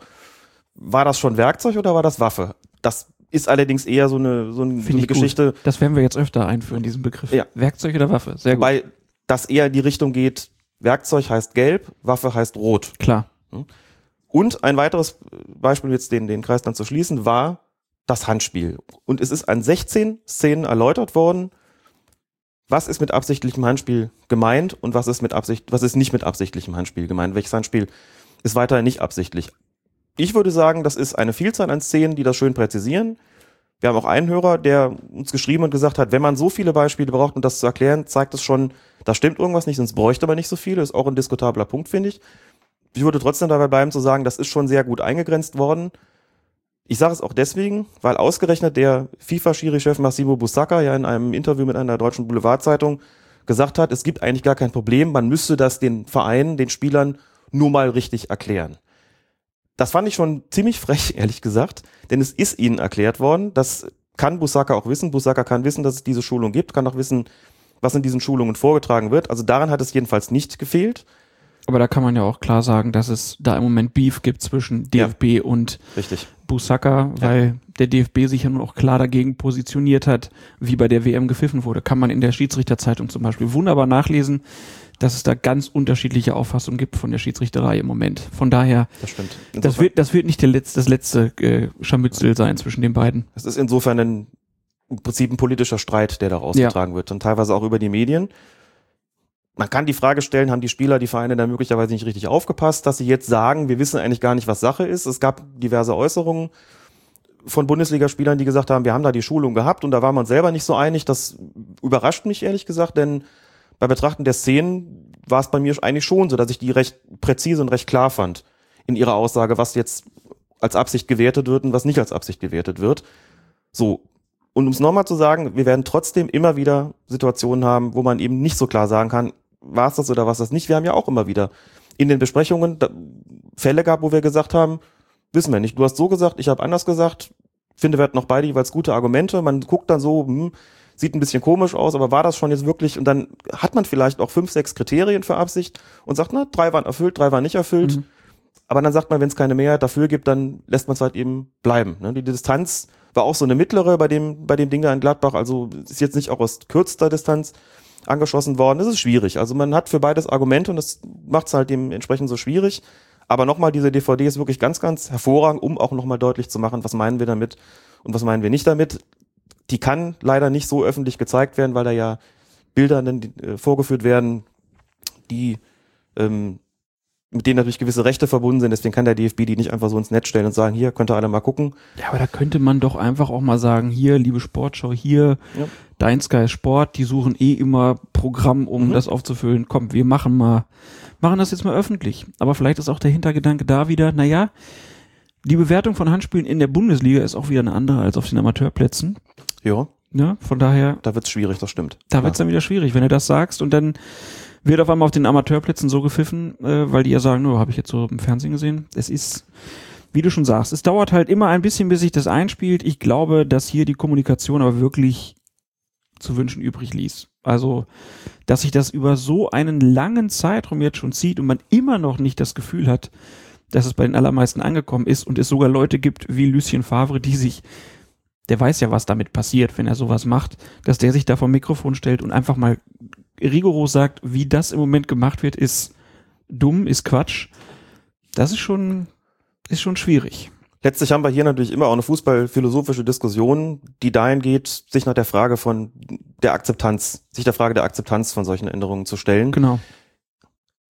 letztlich wird es immer wieder Maßnahmen geben, die irgendwie unpopulär sind, aber trotzdem ihren Sinn haben. Also ich muss schon sagen, so diese, dieses Grundsatzurteil, die Leute sind dumm und haben nie Fußball gespielt, die trage ich schon deshalb nicht mit, weil wenn man sich das mal über die letzten 20, 30 Jahre betrachtet, was es für Regeländerungen gegeben hat, da sind wahnsinnig viele dabei, die sehr, sehr sinnvoll gewesen sind. Ich denke an dieses Rückpassverbot oder Mhm. Rückpassverbot in Anführungszeichen. Es gibt ja kein Verbot des Rückpasses, nur kontrolliertes Zuspielen mit dem Fuß durch einen Mitspieler. Dann darf Wir wissen alle, nicht was du meinst. und so weiter. Also es, ich finde auch die Abseitsauslegung, die ja auch sehr strittig war, finde ich im Nachhinein total gut. Das Spiel hat sich verändert. Es ist dann offensiver geworden. Es ist für die Offensive gemacht worden. Es hat eine Reihe von Regeländerungen gegeben, die erstmal auch umstritten waren, die nicht sofort die Akzeptanz hatten, die sie vielleicht heute haben, wo heute kaum noch jemand drüber redet und so weiter und so fort. Also da ist viel passiert, wo ich sagen würde, da waren die schon, da waren die Regelhüter schon in gewisser Weise visionär und haben den Fußball aus meiner Sicht zumindest in einer sehr positiven Weise beeinflusst. Jetzt bei dieser Regel mit dem Handspiel kann man Stand jetzt vielleicht nicht unbedingt so sagen. Die Akzeptanz fehlt jedenfalls noch und die Frage ist, wird sie die jeweils jemals bekommen oder kommen wir irgendwann an den Punkt, wo vielleicht doch zurückgerudert wird? Ne? Oder natürlich auch diese Neuformulierung oder Teilform Teilneuformulierung bei der Abseitsregel, wo wir ja auch viele schwierige Fälle haben. Man sagt, boah, das ist jetzt in einer Art und Weise formuliert worden, wo selbst die FIFA und die UEFA hingehen und sagen, das, was das International Football Association Board da gemacht hat, geht uns zu weit. Wir ändern das wieder. Also das ist schon immer ständig im Fluss und gewissen Änderungen unterworfen. Und manchmal werden vielleicht auch Regeländerungen oder Auslegungsänderungen vorgenommen, bei denen sich herausstellt, so sinnvoll war das doch nicht. Dann muss man vielleicht wieder gegensteuern. Die treffen sich aber nicht so häufig, dass sie das immer umgehend korrigieren können. Insofern darf man gespannt sein, wie es dann in der, in der kommenden Saison aussehen wird. Die Sportreportage des ZDF hat sich des Themas auch angenommen und hatte Lutz Michael Fröhlich zu Gast. Und ich finde, seine Erläuterung zum Thema Handspiel, die fassen das Ganze auch nochmal schön zusammen. Der Dachbegriff zur Handspielbewertung ist halt äh, der Begriff der Absicht. Und es ist immer schwierig, eine Absicht ähm, nach außen hin darzustellen als Schiedsrichter. Du musst also letztendlich einen Vorgang interpretieren. Du bist angewiesen als Schiedsrichter darauf, dass du einen Vorgang interpretierst. Und diese Interpretation ist dann letztendlich von einer Perspektive abhängig. Äh, wenn Sie jetzt zum Beispiel ähm, am Sonntag das Spiel in, in Mönchengladbach nehmen, Mönchengladbach gegen Mainz, die Strafraumsituation, da gibt es zwei Perspektiven. Die Perspektive von der Seitenlinie lässt eben eine Argumentation auch zu, dass es sich um kein strafbares Handspiel äh, handelt. Es gibt eine Perspektive, die eher auch die Perspektive des Schiedsrichters weiter wiedergibt, von, von hinten auf die Situation heraufzuschauen. Da sieht man den Arm wegschwingen vom Körper. Das ist eine Argumentation für ein strafbares Handspiel. Der Schiedsrichter hat diese zweite Perspektive und kommt dann eben halt zu der Einschätzung strafbar. Das ist dann an der Stelle sehr schwierig, für den Schiedsrichter eine Entscheidung zu treffen, die von allen akzeptiert wird. Die klarste äh, aller Definitionen wäre, wenn der Ball an die Hand geht, dann ist es Hand. Äh, das, das hilft aber letztendlich ähm, vielleicht auch nochmal, das ist nicht im Sinne des Spielgedankens am Ende. Ähm, und ich denke, wenn man einzelne Kriterien verändert, dann wird das wiederum nur die Diskussion verlagern in, in die Richtung dieser Kriterien. Also ich glaube, dass man ähm, vielleicht mit ein bisschen mehr Toleranz an die Bewertung einer solchen Situation und wie die Entsche Entscheidung des Schiedsrichters ausfällt, äh, herangehen sollte.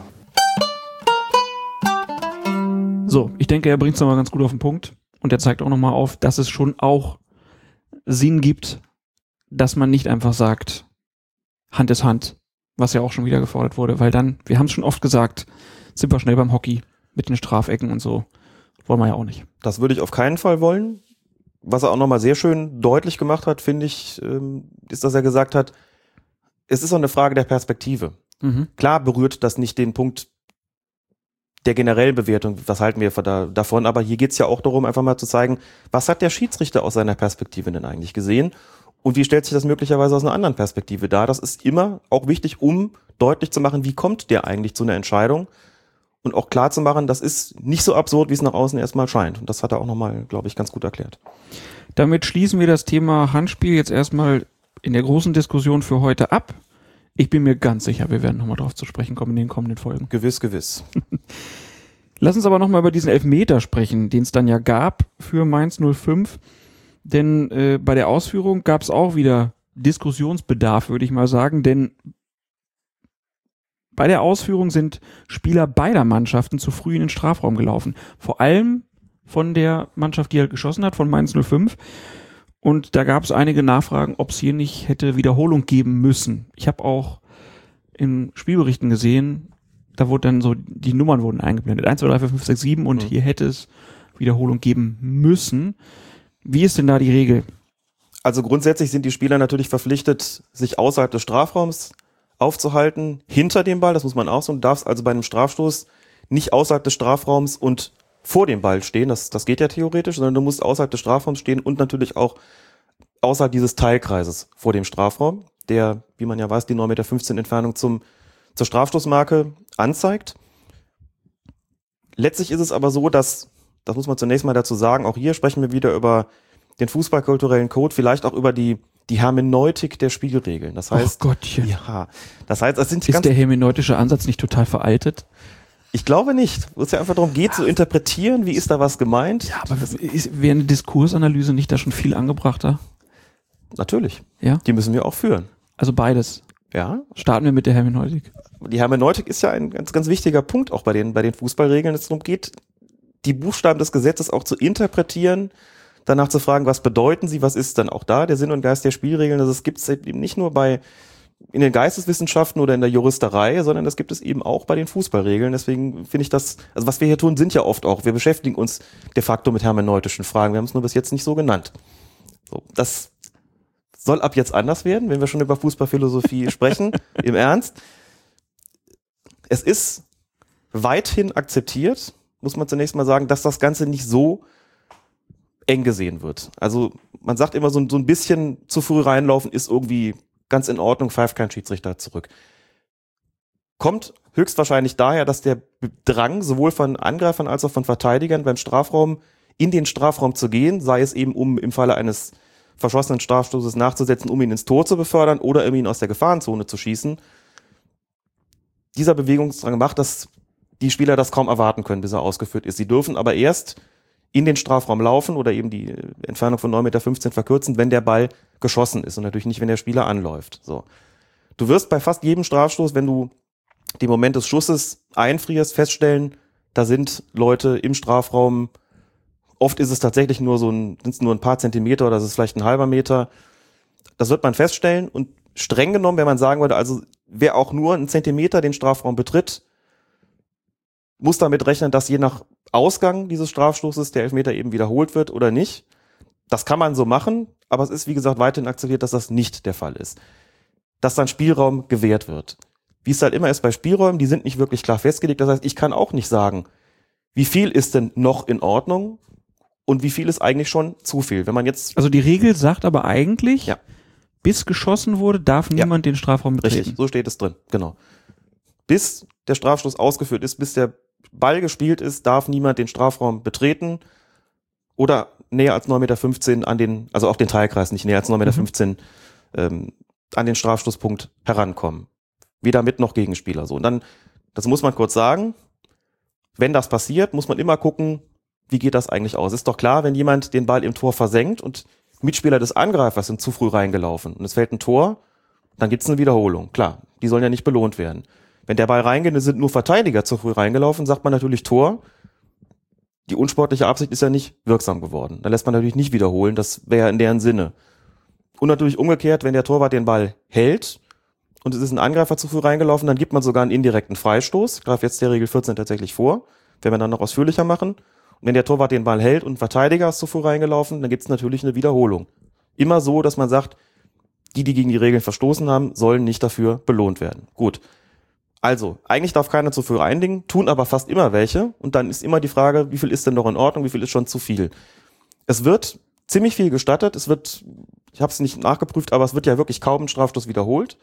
Weder in der Bundesliga noch international. Hier habe ich wirklich mal das Bild eingefroren und habe gesagt, es sind, glaube ich, zwei Mainzer und ein Gladbacher näher, mehr als einen Meter zu früh vorgelaufen. Also ein Meter habe ich jetzt mal für mich so definiert, zu sagen, das würde ich gerade noch akzeptieren, aber wer näher, also wer weiter als einen Meter in den Strafraum eingedrungen ist, bevor er ausgeführt ist, da denke ich vielleicht als Schiedsrichter dann doch drüber nach, den wiederholen zu lassen. So. Und da müssten wir auch drüber sprechen. Ist das schon ein Problem, wo man sagt, da muss man jetzt einfach mal dagegen vorgehen? Also ich kann dir versprechen, wenn die Schiedsrichter beschließen oder der DFB beschließt, da gehen wir jetzt konsequent dagegen vor. Das wird ein, zwei Mal wiederholt, dann haben es alle begriffen, halten sich wieder stärker zurück. Also haben wir eine Situation, wo wir beobachten, dass immer häufiger Spieler sehr weit, sehr in den Strafraum eindringen, sehr, sehr früh in den Strafraum eindringen, war bei Bayern Bremen beispielsweise auch so. Spieler beider Mannschaften. Wenn Spieler beider Mannschaften zu früh reinlaufen, wird der Elfmeter übrigens immer wiederholt, egal was passiert. hier hätte man durchaus darüber diskutieren können, ihn wiederholen zu lassen, weil die Mainzer sehr früh, weil von den Mainzern zwei Spieler wirklich sehr weit schon drin gestanden haben. Da hätte Manuel Gräfe also durchaus ein Argument gehabt. Aber wie gesagt, es werden momentan relativ viel Spielräume gewährt bei den Strafstößen. Das hat dann mit Sicherheit auch da eine Rolle gespielt, das eben nicht wiederholen zu lassen. Glaubst du an eine Änderung? Im Moment nicht. Also, es kritisieren, Es müsste, es müsste medial mehr aufgeblasen werden. ich denke, das wäre ein Punkt, klar. Also wir kriegen immer mal wieder Zuschriften über Twitter oder Leute fragen in der Kommentarspalte, war das nicht so? Und äh, auch bei dem Europa League-Finale mit Felix Brüch, da war es auch so, das hieß, ne, wie ist denn das? Und ist nicht der Torwart zu früh rausgelaufen? Auch da ist es ja so, der muss eigentlich auf seiner Linie bleiben und darf sich nicht nach vorne bewegen. Trotzdem guckt dir an, wenn ein Torwart den Ball hält, der ist immer ein bisschen vor der Linie. Mal ist er einen halben Meter davor, mal einen Meter. Wie groß ist denn der Spielraum? Da wird's nicht so wahnsinnig eng gesehen und natürlich hat man immer Argumente auf seiner Seite, wenn man sagt, das müsste aber doch eigentlich. Ich habe sehe momentan jetzt nicht die Situation als gegeben an, dass es sehr viele gibt, die fordern, das zu ändern. Und auch da, wenn wir über Akzeptanz sprechen, müssen wir sagen, ich sehe auch keine Spieler großartig protestieren bei Strafstehen sagen, guck mal, die stehen doch schon alle drin. Das gibt's doch gar nicht. Da musst du wiederholen lassen. Passiert nicht. Das heißt, die Akzeptanz scheint gegeben zu sein. Deswegen, solange das so ist, wird es keine Notwendigkeit geben, an dieser Auslegung was zu ändern, wird es auch so bleiben. Gut, dann gucken wir zur nächsten Partie. Borussia Dortmund gegen den Hamburger SV. 35. Minute, Hamburgs Nikolai Müller läuft auf das Dortmunder Tor zu. Kurz vor dem Strafraum hält ihn Erik Durm kurz ein Trikot fest. Müller kann aber trotzdem den Ball zum freistehenden Pierre-Michel Lasogga passen, der dann zum 0-1 einschießt. Alles richtig, könnte man denken. Aber es gab eine Frage vom Twitterati 1973 Kent, der fragt, hätte Durm nicht trotzdem, obwohl ein Tor gefallen ist, noch Geld bekommen müssen? Dazu muss man sagen, dass nicht jedes Halten, nicht jedes Ziehen am Trikot sofort und automatisch strafbar ist. Und insbesondere dann nicht, wenn der sich da losreißen kann, losreißen kann, einen grandiosen Pass zum späteren Torschützen spielen kann und der dann versenkt. Das heißt, die Unsportlichkeit ist hier nicht wirksam geworden. Und weil es noch kein per se unsportliches Halten war, dieser Kurzzupfer, kann man auf die gelbe Karte und soll man auf die gelbe Karte hier verzichten. Deswegen war die Entscheidung auch korrekt zu sagen, Tor, Anstoß und keine gelbe Karte. Alles richtig gemacht von Felix Zweier.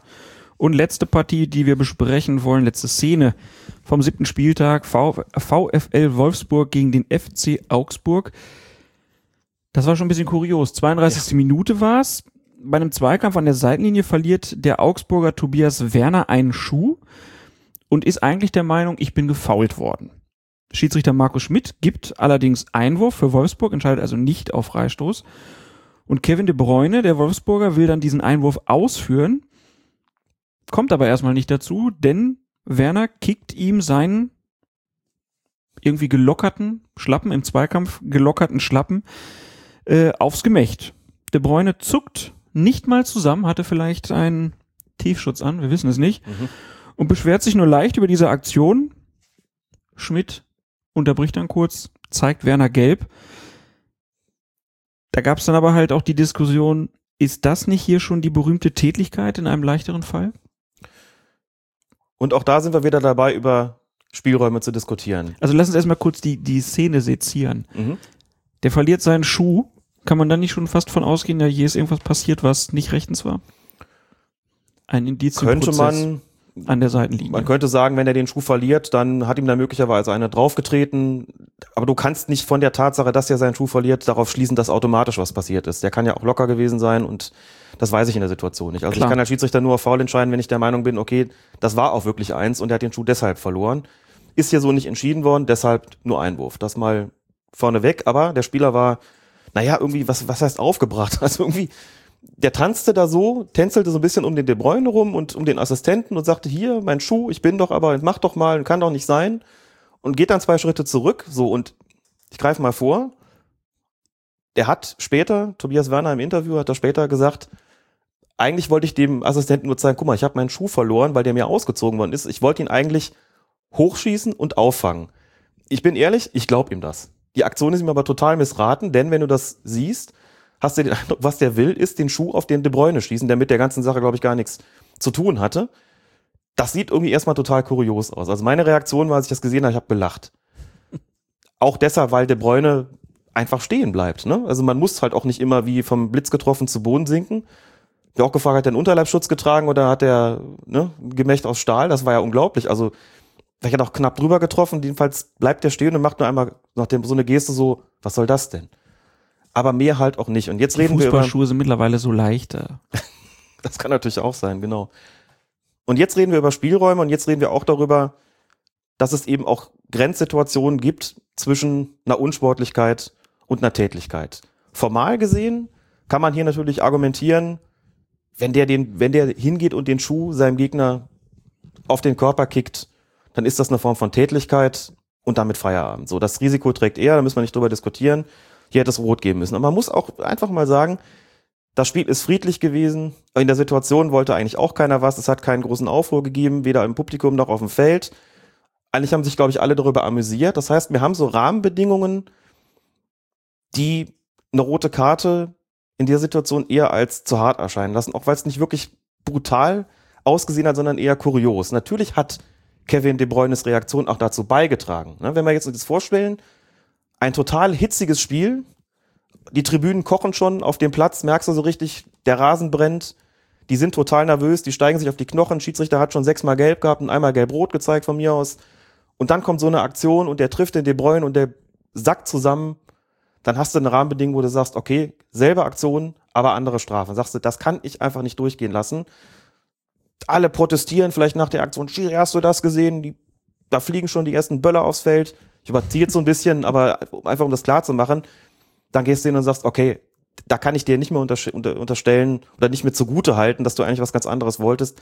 Das war für mich eine Tätlichkeit, da zeige ich auch rot.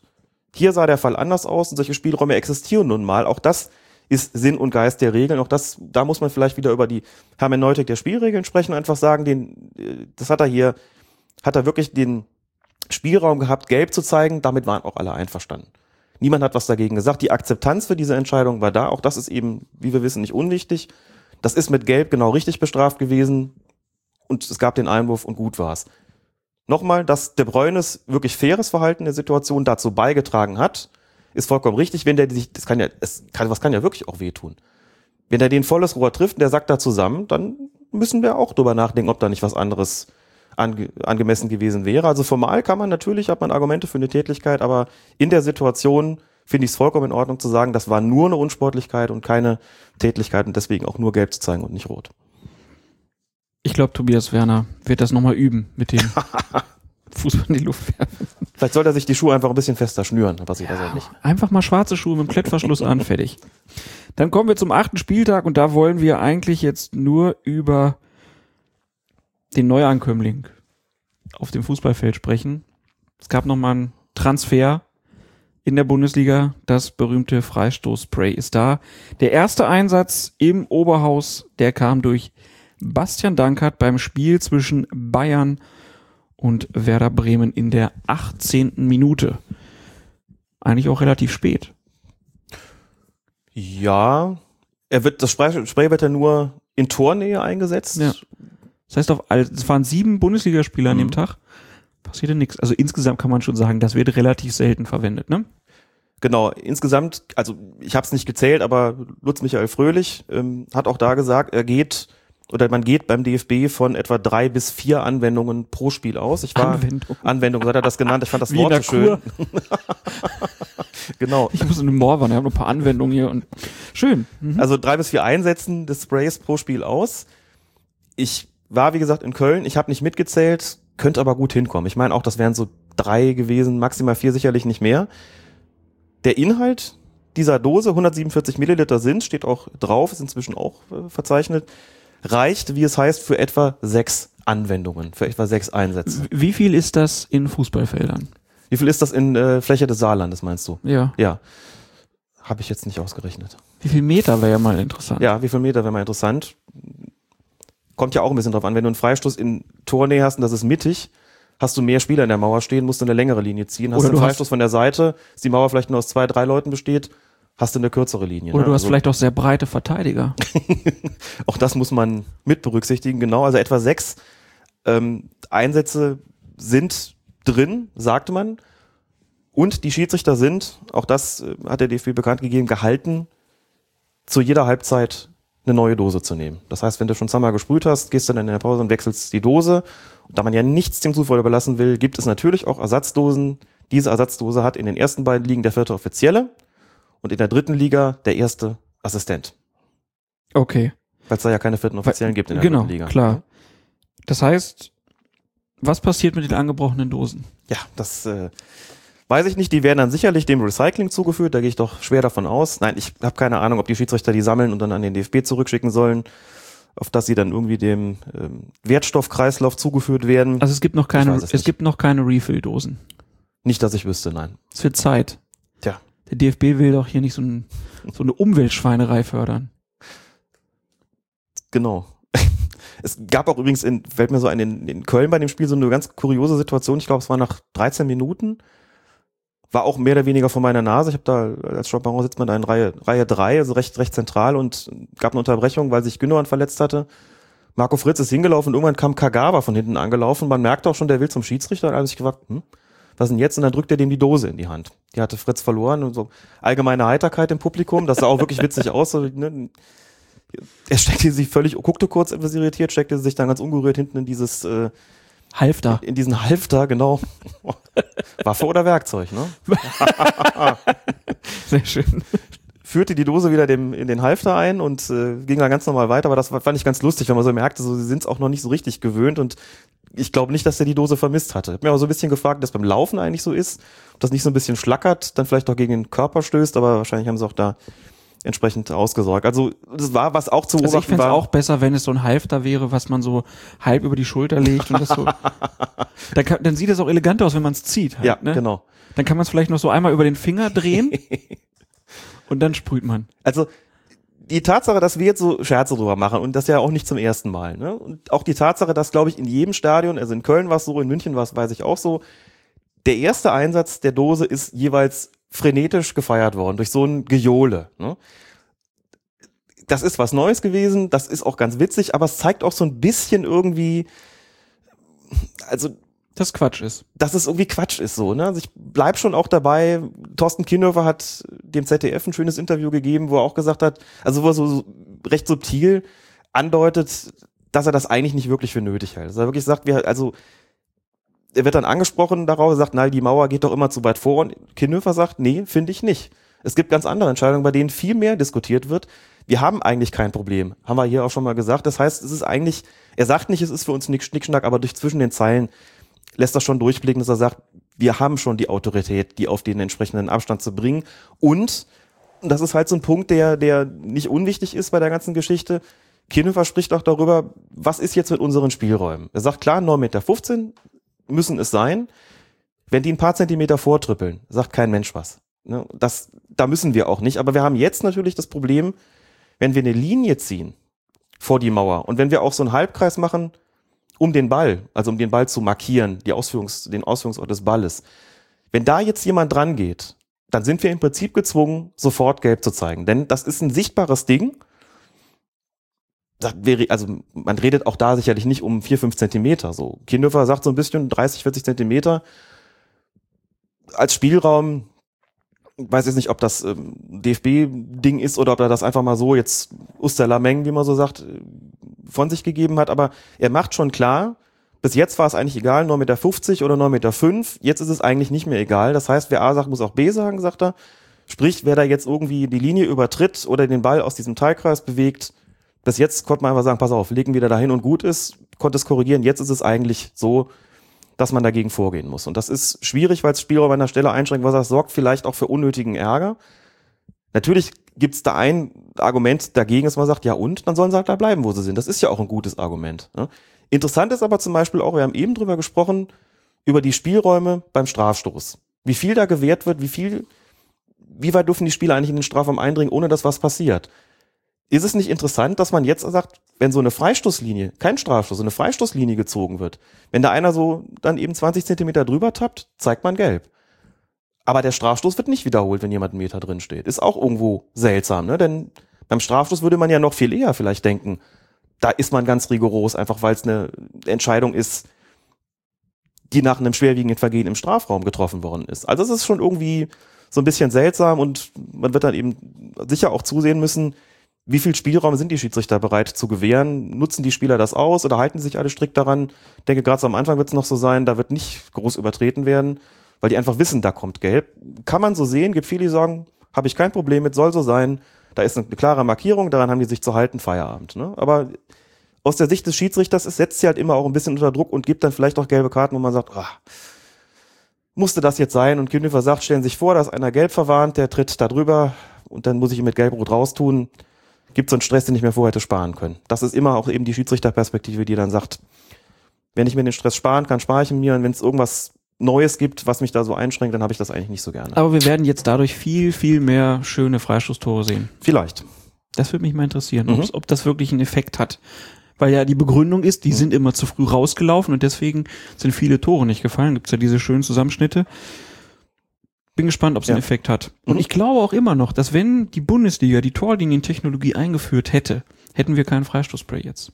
So ist aber der Druck so groß gewesen, dass man nicht schon wieder hören wollte, die DFL, der DFB, die sind zurückständig, ne, haben nicht die Standards wie die Premier League, die das schon alles einsetzen, wie die Champions League, die das einsetzen. Und so hat man einen Druck, der wurde aufgebaut und Mhm. zack, wurde das eingeführt. Hat man ja auch gesehen, wie das dann holter die Polter gehen sollte. Ja, schon, also wir haben es schon öfter gesagt, man hätte das jetzt nicht so direkt einführen müssen, man hätte auch das noch ein bisschen weiter beobachten können. Aber ist gut. aber auch klar, dass das so kommt. Du hast es ja schon gesagt, ähm, jeder Verband kann das für sich entscheiden und trotzdem ist irgendwo klar, wenn das in der Champions League und in der Europa League praktiziert wird, bei einer WM und dann, du sagst, in den großen europäischen Ligen, dann ist es auch klar, dass es in der Bundesliga eingeführt werden wird. Ja. Dass, dass man sich da nicht hinschaut und sagt, wir machen das nicht. Das wirkt dann irgendwie komisch und natürlich entsteht da ein Druck. Ähm, trotzdem, Fandel stellt sich hin und sagt, ist jetzt gut, man wird sich auch dran gewöhnen, keine Frage, aber eigentlich wäre uns lieber gewesen, wir würden hier über Torlinientechnologie sprechen, das fänden wir eigentlich wichtiger. Also setzt andere Prioritäten und meiner Meinung nach auch zurecht. Dann lass uns kurz noch ein paar Fakten dazu nennen. Also der DFB hat seine Unparteiischen zunächst mal mit 15 Dosen versorgt. Mhm. Wieso 15? Weiß ich nicht. Die haben, glaube ich, 5000 geordert und sie mit 15 Dosen versorgt. Habe ich gedacht, naja, wenn sie zu jeder Halbzeit eine neue einsetzen sollen, dann sind das siebeneinhalb Spiele. Ja. Wieder der Nachschub geregelt ist. Eine Verlängerung. Genau, die. Wir haben ein Pokalwochenende, stimmt. Insofern, äh, Pokal, nicht Wochenende, Pokalspieltag noch zwischendurch irgendwann. Also wer da im Stadion ist und beobachten kann, ob der Schiedsrichter da auch nochmal die Dose wechselt, das würde mich interessieren. Ja. Weil müsste ja eigentlich, ne? wenn du nach einer Halbzeit, nach einer Dreiviertelstunde Klar. wechselst, dann musst du vor der letzten halben Stunde auch nochmal wechseln. Zumal das ja gut mal sein kann, dass zum Spielende hin es mehr Freistöße in Strafraumnähe gibt. Wenn die Mannschaften auf die Entscheidung drängen und die Kraft und Konzentration nachlassen, dann glaub schon, dass da mehr, mehr Freistöße gibt Und es wäre es wär auch nochmal interessant, wirklich zu wissen, wie viel Meter kann denn das Ding überhaupt? Mhm. Müssen wir mal rauskriegen. Dann die Ersatzdose beim vierten Offiziellen, hast du schon gesagt. Zum Prozedere nochmal, die Position des Balles wird zunächst mit einem Teilkreis markiert und dann wird die Mauer gestellt und dann wird die Linie vor die Füße der Spieler gesprüht. Wir haben das zwar schon mal erklärt, aber sag vielleicht nochmal in zwei, drei Sätzen, warum wird eigentlich erst, äh, warum wird nicht eigentlich erst äh, die Markierung angebracht und dann sollen die Leute sich dahinter positionieren. Ach, da gibt's mehrere Gründe. Wenn du sagst, hier ist der Freistoß, jetzt sehe ich die Linie, dann weißt du noch gar nicht, wie viele Spieler überhaupt in der Mauer stehen. Das entscheidet ja die jeweilige Mannschaft, gerne in Verbindung mit dem Torwart, der dann mal anzeigt, so viel, so viel Spieler will ich jetzt in der Mauer haben. Und dann ziehst du eine Linie und dann stehen da plötzlich, kommen aber plötzlich mehr dahin, da musst du dann nachziehen. Ne? Das wäre Mhm. das wär zum Beispiel ziemlich blöd. Das weiß man aber erst im endgültig auch, wo die genau steht. Ne? Wenn du eine Linie ziehst, dann kann es ja sein, dass sie sich aber gerne ein bisschen links oder rechts davon positionieren wollen, je nachdem, wie der Torwart ihnen das dann sagt. Das ist nicht sinnvoll. Und wenn du die Linie aufträgst, hast du als Schiedsrichter die Spieler, also erst aufträgst, hast du die Spieler im Rücken. Die kommen ja erst, die sind ja erst auf dem Weg zu dir. Du hast die im Rücken, wenn du dich umdrehst und guckst sozusagen, guckst die an, dann guckst du aber auch auf deren Rücken. Das ist schwierig. So, das ist wirklich schwierig. Du willst die ja im Blick haben, deswegen ist es sinnvoller, das so zu machen, wie es jetzt ist. Teilkreis markieren, wenn der Ball schon liegt und auch klar ist, da habe ich ihn hingelegt und die Mannschaft ist einverstanden und dann eben vor die Füße. Dann ist es eigentlich ideal, weil ich dann genau weiß, wie viel stehen in der Mauer, wo stehen die genau und beschleunigen würde es das Verfahren auch nicht, wenn man es andersrum machen würde. Deswegen glaube ich, ist die Praxis so, wie sie ist, schon sinnvoll. Und dann kommen wir zur alles entscheidenden Frage. Also es ist ja so, der Winter steht vor der Tür. Wir haben zwar überall Rasenheizung, aber es kann ja immer mal passieren, dass zum Beispiel im Schwarzwaldstadion in Freiburg auch mal eine leichte Schneeschicht liegt. Deshalb also die Frage, Gibt es denn das Freistoßspray auch in unterschiedlichen Farben? Bis jetzt nicht. Skandal, ne? Wie kann man, so kann ich nicht Wie arbeiten. kann man das einführen, ohne sich drum zu kümmern, dass es auch ein rotes Spray gibt? Fragen sich so viele Menschen. Das ist das wichtigste, die wichtigste Frage im Fußball überhaupt. Warum gibt es nur weißes Freistoßspray? Da ist dringend Nachbesserungsbedarf. Ich weiß, wie die sich abhelfen. Die werden dann dieses Spray nehmen, wo du dir mit die Haare zum Karneval sprühen kannst. dann So Spaßspray, genau. Genau. Partyspray. Ja. wird das genommen. Mhm. Ja. Es wird auf jeden Fall nochmal zu beobachten sein, wie das mit dem Freistoßspray weitergeht. Wir werden das tun hier bei Colinas Erben und kommen jetzt zu euren Fragen. Ja, wir sind ja in Deutschland, das ist also das hat nichts mit der Bundesliga direkt zu tun, sondern wir Deutschen sind ja immer etwas defensiv bei Fragestellungen der Veränderung, der Modernisierung und äh, deswegen ist die Meinungsbildung äh, dauert bei uns immer etwas länger. Wir haben eine Frage vom Twitterati Stefan Tastico bekommen. Er fragt, muss ein Schiedsrichter deutscher Staatsbürger sein, um in der Bundesliga pfeifen zu dürfen? Gute Frage, ne? Ja. Nicht, dass ich wüsste. Bis jetzt hat es, glaube ich, keinen Bundesliga-Schiedsrichter gegeben, der nicht deutscher Staatsbürger war. Falls dem anders sein sollte, bitte ich mich zu korrigieren. Also man würde ja jetzt halt an so Leute denken wie Papa Grafati, Dennis Eitekin, Mhm. aber ich würde jetzt auch denken, dass die deutsche Staatsbürger sind, weil die, Die hier sind- aufgewachsen sind. Ne? Ja, ja, die sind deutsche Staatsbürger, das schon. Also im Amateurbereich logischerweise gar kein Thema und ich wüsste jetzt nicht, warum in der Bundesliga nicht auch Schiedsrichter pfeifen dürfen, die eine andere Staatsbürgerschaft haben. Wäre mir neu, dass das Voraussetzung wäre. Spielberechtigung für eine Nationalmannschaft, klar, ist was anderes, aber in der Bundesliga muss es nicht der Fall sein. Das ist nicht die Voraussetzung. Wäre doch auch mal super, wenn der deutsche Verband dann einen Italiener zur WM schicken würde. Ja, ja also müsste theoretisch ja Ja, eigentlich, der, eigentlich der, dürfte denkbar dann, sein. der dürfte dann weder Deutschland noch Italien pfeifen. Mhm. Interessant, also das ist wirklich so ein Fall, ich hab mir da nie Gedanken drüber gemacht, ob das so ist oder nicht. Kam bislang halt nicht dazu. Aber wenn es so wäre, die Frage würde sich ja wirklich stellen. Was ist denn dann? Also darf der dann wirklich, wenn es ein Italiener wäre, klar, darf er beides nicht pfeifen, das glaube ich, logisch, wobei die Zugehörigkeit zum jeweiligen Fußballverband garantiert vorrangig wäre, für den er da entsprechend pfeift. Ja, aber es ist ein interessanter Fall. Also wäre mir auch international nicht bekannt, dass dass das schon mal gegeben hätte. Ich wüsste jetzt also auch nicht, ob in der Premier League oder in der Primera Division etc., ob da schon mal an Schiedsrichter gepfiffen haben, die keine Engländer beziehungsweise Spanier oder keine Briten beziehungsweise Spanier gewesen sind. In den Ligen weiß ich das auch nicht. Ich weiß nur, dass zum Beispiel Pierluigi Colina oder auch ein paar deutsche Schiedsrichter haben weltweit schon äh, Gut, Einsätze ja. in den höchsten Ligen gehabt. Immer mal wieder. Es gab da doch auch mal Austausch. War das zwischen Österreich und Deutschland auch? Deutschland und der Schweiz. Deutschland und der Schweiz war es, genau. Ja. Schweizer Schiedsrichter, die in der Bundesliga gepfiffen haben und deutsche Schiris, die in der Schweiz gepfiffen haben. Das hat es ein paar Jahre lang gegeben, ist dann wieder eingestellt worden, ist glaube ich eingeschlafen mehr oder weniger. Ja, Ist von der Organisation wahrscheinlich auch wieder mehr Aufwand, den man sich dann Ja. wieder verkniffen haben wollte. Dann kommen wir zur nächsten Frage. Der Twitterati Bayern Fan 94 fragt. Darf sich der Schiedsrichter eigentlich aussuchen, von welchem Mannschaftsarzt er behandelt wird, oder ist das festgelegt? Wahrscheinlich spielt er auf diese Szene an. Nürnberg gegen Leipzig war das, wo Jochen Drees nach 71 Minuten vom Nürnberger Arzt dann behandelt wurde. Ich weiß nicht, ob es wirklich festgelegt worden ist.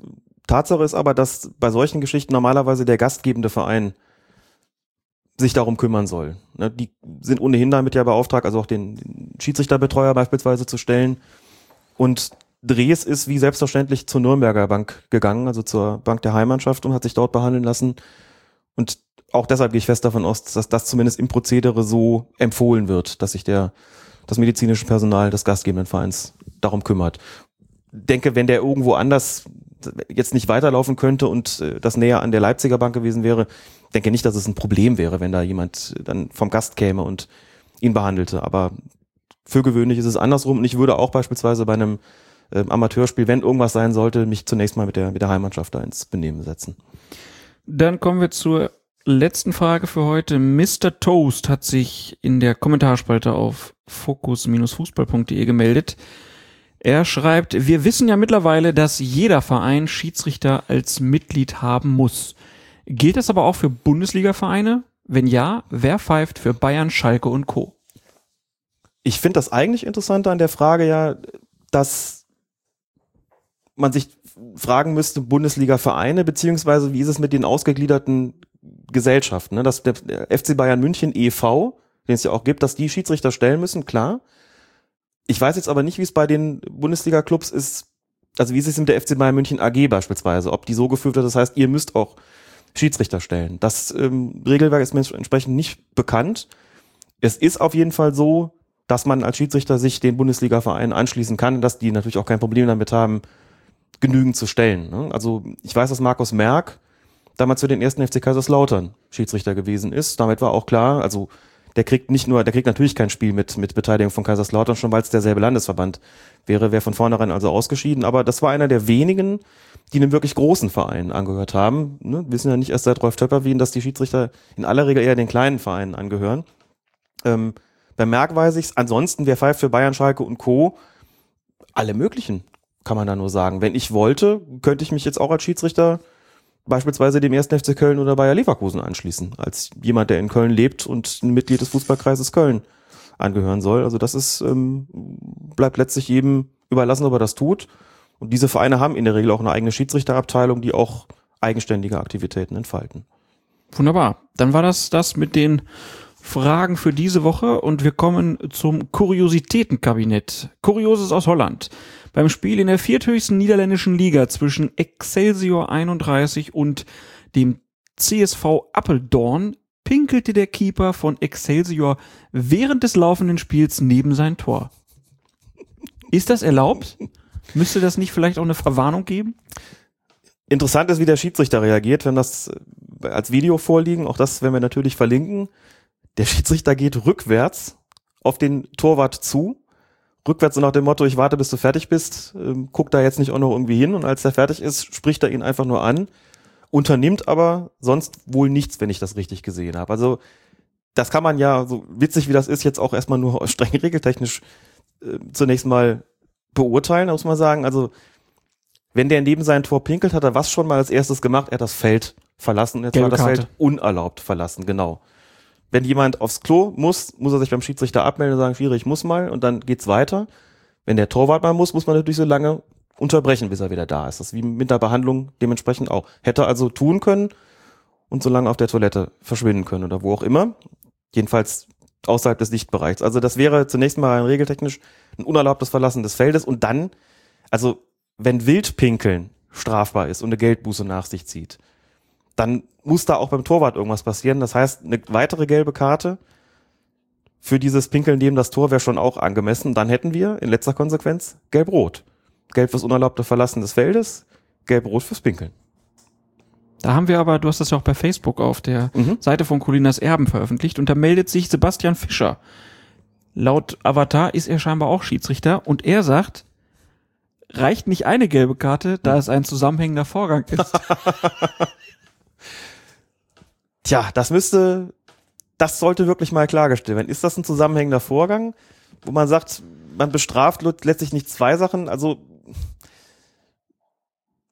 wäre zumindest ein Argument, wäre zumindest ein Argument, einfach zu sagen, er verlässt ja das Feld, um da zu pinkeln, dann muss ich ihn ja nicht für beides bestrafen. Also ich denke, dass man in jedem Fall damit auch gut führe, den da nicht vom Platz zu schmeißen. Also ich glaube, ich fände schon eher seltsam, der muss da mal und dann geht man irgendwie hin und geht da erst gelb und sagt dann gelb-rot, schmeißt den Torwart raus. Also ich glaube, der wäre als, als Tateinheit sozusagen mit einer gelben Karte auch äh, ganz gut bedient.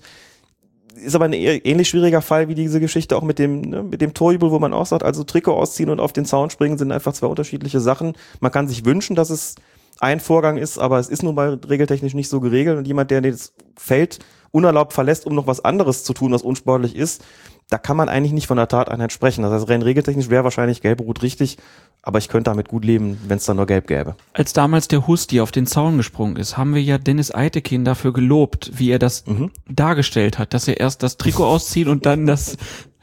Ich ahne, was jetzt kommt. Das hätte jetzt in dem Fall schon lustig ausgesehen, wenn er dann so Ich wage es mir nicht vorzustellen. ne? Aber auf jeden Fall eine sehr kuriose Szene. Man denkt ja immer, man hat alles schon gesehen, aber da pinkelt der Torwart Muss, glaube daneben. ich, auch in dem und dann Zusammenhang. ist er mit seinen ungewaschenen Händen wieder in seine Handschuhe. Wie ekelhaft. Uah. muss bei der Gelegenheit, glaube ich, nochmal eins klarstellen. Es gab ja mal so eine seltsame Szene mit Jens Lehmann, der auch während des laufenden Spiels irgendwie sich neben sein Tor gekniet hat und hat da der irgendwas sogar- gemacht. ist der nicht hinter die der ist sogar Bande? hinter die Bande gegangen, genau, noch mehr. Aber ist sogar hinter die Bande gegangen. Und ich glaube, damals war es aber so, da haben ganz viele gesagt, der hat sich da hingekniet, um irgendwie zu pinkeln, aber das stimmte gar nicht. Der hat sich seinen Unterleibschutz gerichtet und wollte das nicht jetzt im laufenden Spiel auf dem Feld machen. Ach was. Mhm. Das war zumindest die offizielle Version. Man hat auch keinen, man hat auch nichts nachweisen können. Nichts, wie es gelaufen ist, sozusagen. Wir brauchen noch Schiedsrichterhunde, um sowas dann nachzuweisen.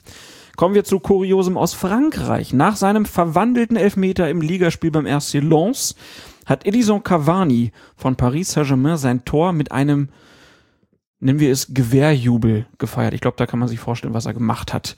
Dafür gab es vom Schiri die gelbe Karte. Cavani protestiert und kriegt gelb-rot. Ein militaristischer Torjubel Ja. führt zur gelben Karte. Mhm. Ist dem Schiedsrichter offensichtlich zu weit gegangen. Ähm, wir haben keinen Katalog, der uns Aufschluss darüber gäbe, welche Gesten beim Torjubel nun zulässig sind und welche nicht. Letztlich bleibt es dem Schiedsrichter überlassen, zu beurteilen, ob er irgendeine Form von Torjubel als unsportlich beurteilt und entsprechend sanktioniert oder nicht. Wir sind ja auch schon ein paar Mal gefragt, was ist denn mit den Spielern, die sich den Finger vor den Mund legen und damit in die Kurve laufen, nach dem Motto, haltet den Mund, sowas. Also denke, das kann von Spiel zu Spiel auch mal unterschiedlich sein. Und hier ist es dem Schiedsrichter offensichtlich zu weit gegangen. Mir ist Luca Toni eingefallen. Der hatte auch mal so ein, das war noch, noch, noch schlimmer eigentlich so. Ich kann mich erinnern, dass der mal nach einem Spiel zwischen Bayern und Hoffenheim, wo er in der letzten oder vorletzten Minute den Siegtreffer zum 2 zu 1 erzielt hat. Das war in der ersten, glaube ich, in der ersten Saison von, von Hoffenheim oder in der zweiten sich dahingestellt hat, auch so getan, als ob er alle abschießen würde. Also das ist auch so eine Form, wo ich gesagt hätte, also wenn er dafür gelb gesehen hätte, wäre das für mich völlig in Ordnung gewesen. Also so eine Form von, von ja, militaristischem Torjubel geht eigentlich nicht. Davon würde ich dann den Torjubel von Petric unterscheiden, der immer so den Pfeil sich da aus so einem imaginären Köcher gezogen und abgeschossen hat. Das fand ich eher lustig, aber wenn das als provokativ bewertet wird vom Schiedsrichter und als tendenziell unsportlich, weil aufheizend, dann ist er tatsächlich gehalten, eine gelbe Karte zu zeigen sind sicher auch Fälle denkbar, die obs, obs wirklich obszön sind, wo wir nicht mehr über Gelb nachdenken, sondern über Rot. Also hatten den Fall schon, klar, wenn jemand den Hitlergruß zeigt beispielsweise, dann reden wir nicht mehr über eine gelbe Karte, sondern dann ist es eine rote Karte, genau wie jemand, der den Mittelfinger zeigt. Also wenn man dafür einen Mittelfinger rot zeigt, dann für einen Hitlergruß wohl allemal. Aber hier so eine Form von Gewehrjubel, hab's gesehen. Es geht ja doch meistens durch. Aber da hat ein Schiedsrichter gesagt, nee, wollen wir nicht, geh mal gegen vor. Und dann hat er sich beschwert und dann gab's auch noch Gelb-Rot in einer Situation letztlich für sein unangemessenes Verhalten nach der Torerzielung bestraft worden. Ja, aber hat man schon oft gesehen, so Maschinengewehrjubel oder Ja. irgendwie. Luca Toni war ein Maschinengewehrjubel, genau. Ja. Luca Toni hätte ich ja für das Drehen am Ohrschen erstmal eine gelbe Karte gegeben. Das war gut. aber selbstironisch. Das war aber immer noch selbstironisch, Ja, diese Ohrschreiber. Er geht euch jetzt ein Licht auf, was ich alles kann. Also das finde ich, finde ich ganz, das fand ich ganz süß eigentlich. süß. Ja, süß. Fehlt mir richtig ein bisschen. Luca Toni. Ja, schon. Was ich bei Luca Toni super fand, war mal kurz abschweifend, es gab im SZ-Magazin dann Bilder von Luca Toni, also haben irgendwelche Bilder aus dem Fußballspiel genommen und hatten dann passend dazu Kunstwerke, Gemälde gefunden, die dieselbe Handhaltung hatten wie Luca Toni. Ah. War fantastisch. Ja, man ist immer ein Künstler. Ist ja, weniger auf dem Platz dann irgendwann gewesen, aber gut. Trifft jetzt immer noch in Italien. Ja. Kommen wir zu Kuriosum aus Deutschland. Im und nach dem Regionalligaspiel zwischen der Spielvereinigung Bayreuth und der zweiten Mannschaft des FC Bayern München, das die Bayern mit 2-1 gewann, gab es Ärger um den Schiedsrichter. Der Schiedsrichter hatte den Bayreutern einen Handelfmeter verweigert und den Bayern einen Foulelfmeter zugesprochen, den die Gastgeber zweifelhaft fanden. An sich ja eigentlich nichts Ungewöhnliches, passiert ja schon mal, doch es stellte sich dann heraus, dass der Unparteiische auf seiner Facebook-Seite keinen Hehl daraus gemacht hatte, Bayern-Fan zu sein. Also so einer wie du. Einer wie ich, genau. Er hat das Ganze dann mit den entsprechenden Angaben gelöscht. Die Bayreuther hatten aber clevererweise Screenshots gemacht, konnten das also noch nachweisen. Der Fußballverband hat gesagt, ist kein Problem, findet die Ansetzung aber jetzt doch unglücklich. Wie bewertest du das Ganze? Ich musste an unser Gespräch mit Sascha Stegemann denken. Da hatten wir ihn ja auch gefragt, ob er eigentlich Fan von einem Verein ist und wie das eigentlich ist, ob es nicht Konflikte geben kann, wenn man dann mal in der zweiten oder ersten Bundesliga pfeift, uns vielleicht mal mit einem Verein gehalten hat oder hält, so, wie ist denn das? Und da sagte er, das verflüchtigt sich eigentlich, wenn man da oben reinkommt. Und das ähm, habe ich von vielen auch gehört, dass das tatsächlich so ist. Insofern denke ich zunächst mal grundsätzlich, dass es eigentlich kein Problem ist. Ein Problem entsteht aber natürlich dann in der Außenwirkung, das ist vollkommen klar, wenn du Entscheidungen hast, die auch nur eine Mannschaft umstritten findet und dann rausbekommt durch dein Auftreten in den, in den Social Media, so ist das nun mal, rausfindet, der hält es, sagen wir mal, mit der ersten Mannschaft eigentlich des entsprechenden Vereins. Also wie können wir ausschließen, dass es mit der zweiten hält und sich hier in irgendeiner Form hat beeinflussen lassen? Ist ja bei dir zum Beispiel auch so, als Bayern hier gegen Fortuna Köln Aufstiegsspiele hatte, Mhm. da warst du ja nicht hier für den lokalen Verein, sondern du warst halt für deine Bayern. Ja, wobei das auch so eine Win-Win-Situation eigentlich war. Ne? Also dass Ja, das natürlich, Fortuna aufgestiegen ist, Ja. war mir dann als Mittelrheiner auch nicht unrecht. Also da wäre ich ja sozusagen in Zwiespalt gewesen. Aber trotzdem, du hättest das Spiel nicht pfeifen sollen. Ich hätte das Spiel auf keinen Fall pfeifen sollen, nein. Hätte ich, ich hätte dieses Spiel aber nicht deshalb nicht bekommen, weil ich Bayern-Fan bin, sondern ich hätte das Spiel, also theoretische Qualifikation vorausgesetzt, klar, ich hätte es deswegen nicht bekommen, weil ich dem Fußballverband Mittelrhein angehöre, wie Fortuna Köln. Nur um mal zu zeigen, was hier sozusagen Okay, aber du hättest, wirkliches Hindernis du ist. hättest, hättest du denn aus, aus deiner Sicht das Spiel Bayreuth gegen Bayern 2 pfeifen sollen? Also zwei Sachen vielleicht dazu. Das eine ist, und das sieht der Verband oder der Schiedsrichterhauptmann inzwischen ja auch so, dass man sowas unglücklich finden kann, das kann ich vollkommen nachvollziehen. Ne? Also wenn alles gut geht, redet kein Mensch darüber und kein Mensch wird dir vorwerfen, dass du auf deinem Facebook-Profil oder wo auch immer gesagt hast, ich bin Fan von XY. Wenn aber krumme Entscheidungen drin sind oder Entscheidungen, über die man diskutieren kann, ist es doch klar, dass sowas aufkommt. Ich bin mir ziemlich sicher, nein, eigentlich bin ich mir sogar ganz sicher, dass der Schiedsrichter diese Entscheidung unabhängig von seinen Vorlieben getroffen hat. Kann als Schiedsrichter schon sagen, du gehst auf den Platz und bist da auch neutral, gerade in einem Bereich wie der, wie der Regionalliga, da kannst du dir solche Scherze eigentlich nicht erlauben. Das ist, also, anders als in der, in der Kreisliga, wo die etwas weniger gut ausgebildeten Schiedsrichter pfeifen, da spielen vielleicht irgendwelche menschlichen Schwächen wie Zuneigung und Abneigung nochmal eine größere Rolle. Aber wenn du in den professionellen Bereich reinkommst, in die höheren Amateurklassen, bringst du eine entsprechende Einstellung mit und Sascha Stegemann hat es ja auch gesagt, dann spielt das eigentlich keine Rolle mehr. Dann bist du von solchen Dingen dann doch irgendwo frei und nimmst da keine Vorlieben mehr rein, dass du dann in der Situation denkst, weil ich Fan von deren Erster bin, pfeife ich jetzt den Strafstoß für die oder den anderen, den Handelfmeter für die irgendwie nicht. Das glaube ich nicht. Aber das ist nach außen hin sehr schwer zu verkaufen und deswegen bin ich schon auch der Meinung, dass man solche Ansetzungen unterlassen sollte. Man kann auch natürlich fragen, ist es so geschickt vom Schiedsrichter, seine entsprechenden Vorlieben in seinem Facebook-Profil darzustellen? Muss dazu sagen, ich kenne das im Bereich des Fußballkreises Köln ja auch. Da haben wir ja auch, da haben die meisten Schiedsrichter ja auch ein öffentliches Auftreten am Facebook-Profil. Natürlich, das beschäftigt die auch. Die pfeifen dann samstags oder sonntags ihr Spiel und haben vielleicht auch irgendwas erlebt, wo sie sagen, das möchte ich jetzt meiner Facebook-Gemeinde irgendwie mitteilen. Und wir haben mit denen schon gewisse Richtlinien vereinbart, was sie schreiben können, sollen, dürfen und was sie besser lassen. Ne? Also irgendwie, was gar nicht geht, ist, sich da hinsetzen, auf Facebook erstmal über den Kollegen abledern. Das mag menschlich verständlich sein, aber das gehört zu einem professionellen Verhalten als Schiedsrichter und das erwarten wir auch in den unteren Klassen, gehört das einfach nicht dazu. Was auch nicht geht, ist da irgendwie die Spiele, die eigenen Spiele so darzustellen, dass man irgendwie sich dann darüber beklagt, wie man da behandelt worden ist oder irgendwie noch einzelne Spieler vielleicht in besonders negativer oder auch positiver Weise darstellt. Das macht man nicht. Dass man dem Schiedsrichter, der in der Kreisliga A pfeift, dass man dem nicht sagt, du kannst dann nicht schreiben, dass du Fan vom 1. FC Köln bist, das ist klar, das ist völlig egal.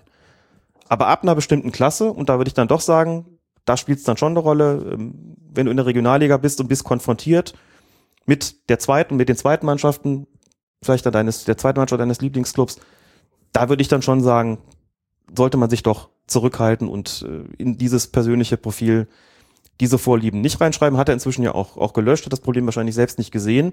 Auch deshalb gehe ich übrigens, gerade weil er es erwähnt hat, gehe ich fest davon aus, dass ihn das nicht beeinflusst hat. Dem ist der Konflikt, glaube ich, vorher tendenziell, dem ist jetzt gar nicht klar gewesen, dass es dazu kommen könnte, weil er keinen gesehen hat. Er hat aber jetzt gemerkt, weil die Spielvereinigung Bayreuth so reagiert hat, es gibt doch einen. Und Gut, daraufhin kann- hat er reagiert. Vielleicht hat er auch gedacht, geil, kann wenigstens mal die zweite von den Bayern pfeifen.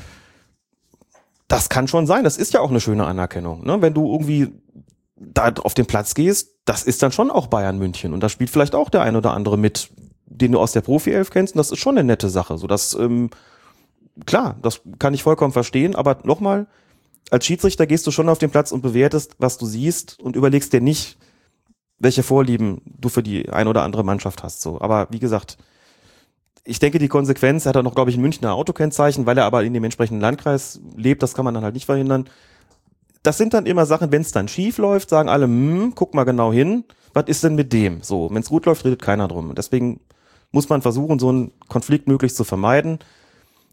Das ist ja dann genauso wie Markus Merck dann eben nicht mehr Schalke gepfiffen hat nach der Saison, nach dem letzten Spieltag 2000, 2001 nicht weil die Schalker den abgelehnt haben, sondern weil der DFB auch gesagt hat, das bringt unnötig Konflikte mit sich, den nochmal anzusetzen. Wir haben keine Zweifel. Natürlich nicht, dass er das Spiel von Schalke vernünftig pfeifen würde. Aber den Ärger, den kann man sich sparen, den es drumherum gibt. Insofern schicken wir den einfach nicht mehr in das, in das Feuer zu den Schalkern und dementsprechend wird dieser Schiedsrichter vermutlich auch so schnell nicht mehr die zweite Mannschaft von Bayern München pfeifen. Der Verband hat jetzt gesagt, gibt da nichts zu verhandeln. Da wird es auch wohl keine mhm. Wiederholung des Spiels geben. Nein. Und man will die Schiedsrichter im Umgang mit sozialen Medien sensibilisieren. Das halte ich übrigens auch, wie gesagt, machen es in Köln auch schon, zumindest teilweise halte ich auch wirklich für eine sehr sinnvolle Sache. Da kann eine Menge Scheiß passieren, auf Deutsch gesagt. Und natürlich gibt es keine Wiederholung. Was willst du dem auch nachweisen? Dass er den Handelfmeter hier nicht gepfiffen hat und da einen Foulelfmeter? Strittige Entscheidung gibt's immer. Kein Beweis für irgendwas. Deswegen haben sich alle Beteiligten auch wieder beruhigt inzwischen. Gut, man kann ja auch als Schiedsrichter einfach seinen Namen ein bisschen verändern, dann wird man ja nicht so gefunden. Gerade das geht doch bei Facebook eigentlich ziemlich ja. gut, oder nicht? Also suchst du irgendwas anderes Würde ich, würd ich jetzt, glaube ich, auch ja. als Amateurschiedsrichter zum Beispiel, würde ich mir das auch immer gut überlegen, weil mittlerweile ja. stehst du ja bei Fußball.de und FUPA und so stehst du ja als Schiedsrichter auch mit drin. Mhm. Und die Leute, wenn die dann sauer sind, äh, ja, kann man ja auch einfach den, den Ärger vermeiden dann. Ganz einfach. Genau. Wunderbar, dann sind wir durch mit unserem Programm, haben aber hier jetzt noch, äh, wir haben Leckereien bekommen. Der Axel hat uns nämlich gehört, als er auf dem, Urla äh, auf dem Weg in den Urlaub war, in die Bretagne. Und da hatten wir diese wunderbare ähm, Whisky-Folge. Einer hat ja geschrieben, dass sie schön finden, dass wir trotz der ganzen Mode und dem Tasting es immer noch schaffen, über Fußball zu sprechen. Wird schwierig, aber wir schaffen es. Wir haben auf jeden Fall ganz wunderbare Kekse bekommen. Palais Breton, also bretonische Kekse, ganz Super. lecker. Wir haben die jetzt nicht während der Folge gegessen, weil das immer so blöd klingt. Und es gibt auch noch äh, lecker Bierchen. Da wir es jetzt aber 13.41 Uhr haben und wir beide noch arbeiten müssen, heute nicht. Lieber Axel, trotzdem schon mal vielen Dank. Wir trinken das dann später mal. Genau. Wunderbar. Tags, tagsüber kein Bier vor vier und das haben wir noch nicht, ne? Leider nicht. Dann beim nächsten Mal einfach. Ja, dann war's das hier jetzt mit Folge Nummer 62? 62. Ja. In zwei Jahren 62 Folgen. Ja. Mal hochrechnen, wie viel sind das pro, pro Jahr? Verteilt auf die Fläche des Saarlandes. 31. Das heißt, wir haben es geschafft, alle, ja, keine Ahnung, 31 pro Jahr auf 365 Tage. Haben wir schon alle. Wurzel aus alle, 62 alle, hoch 4. Alle so elf Tage oder so haben ja. wir eine Folge geschafft, oder was? Ja, und dann noch die Sommerpause noch prozentual abziehen. Mhm. Da sind wir schon fast bei der, also gefühlt der Schnitt ist bei einer pro Woche. Der Schnitt ist nicht schlecht, sagen wir es mal so. Vielen Dank fürs Hören, auf jeden Fall. Vielen Dank wie immer, lieber Alex. Gerne. Und ich warte ja immer noch drauf, dass einer, es gibt ja immer die Verrückten, die dann sagen, ich höre gerade nochmal alle Folgen. Dass dann die mal das zusammenschneiden, was wir so an Quatsch gemacht haben.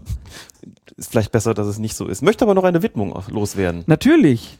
Und das ist jetzt wirklich, gerade nachdem wir jetzt auch in der DFB-Schiedsrichterzeitung porträtiert worden sind, wirklich mal eine gute Gelegenheit, einfach zu sagen, wir widmen diesen Folge, diese Folge allen Schiedsrichtern, die unseren Podcast hören.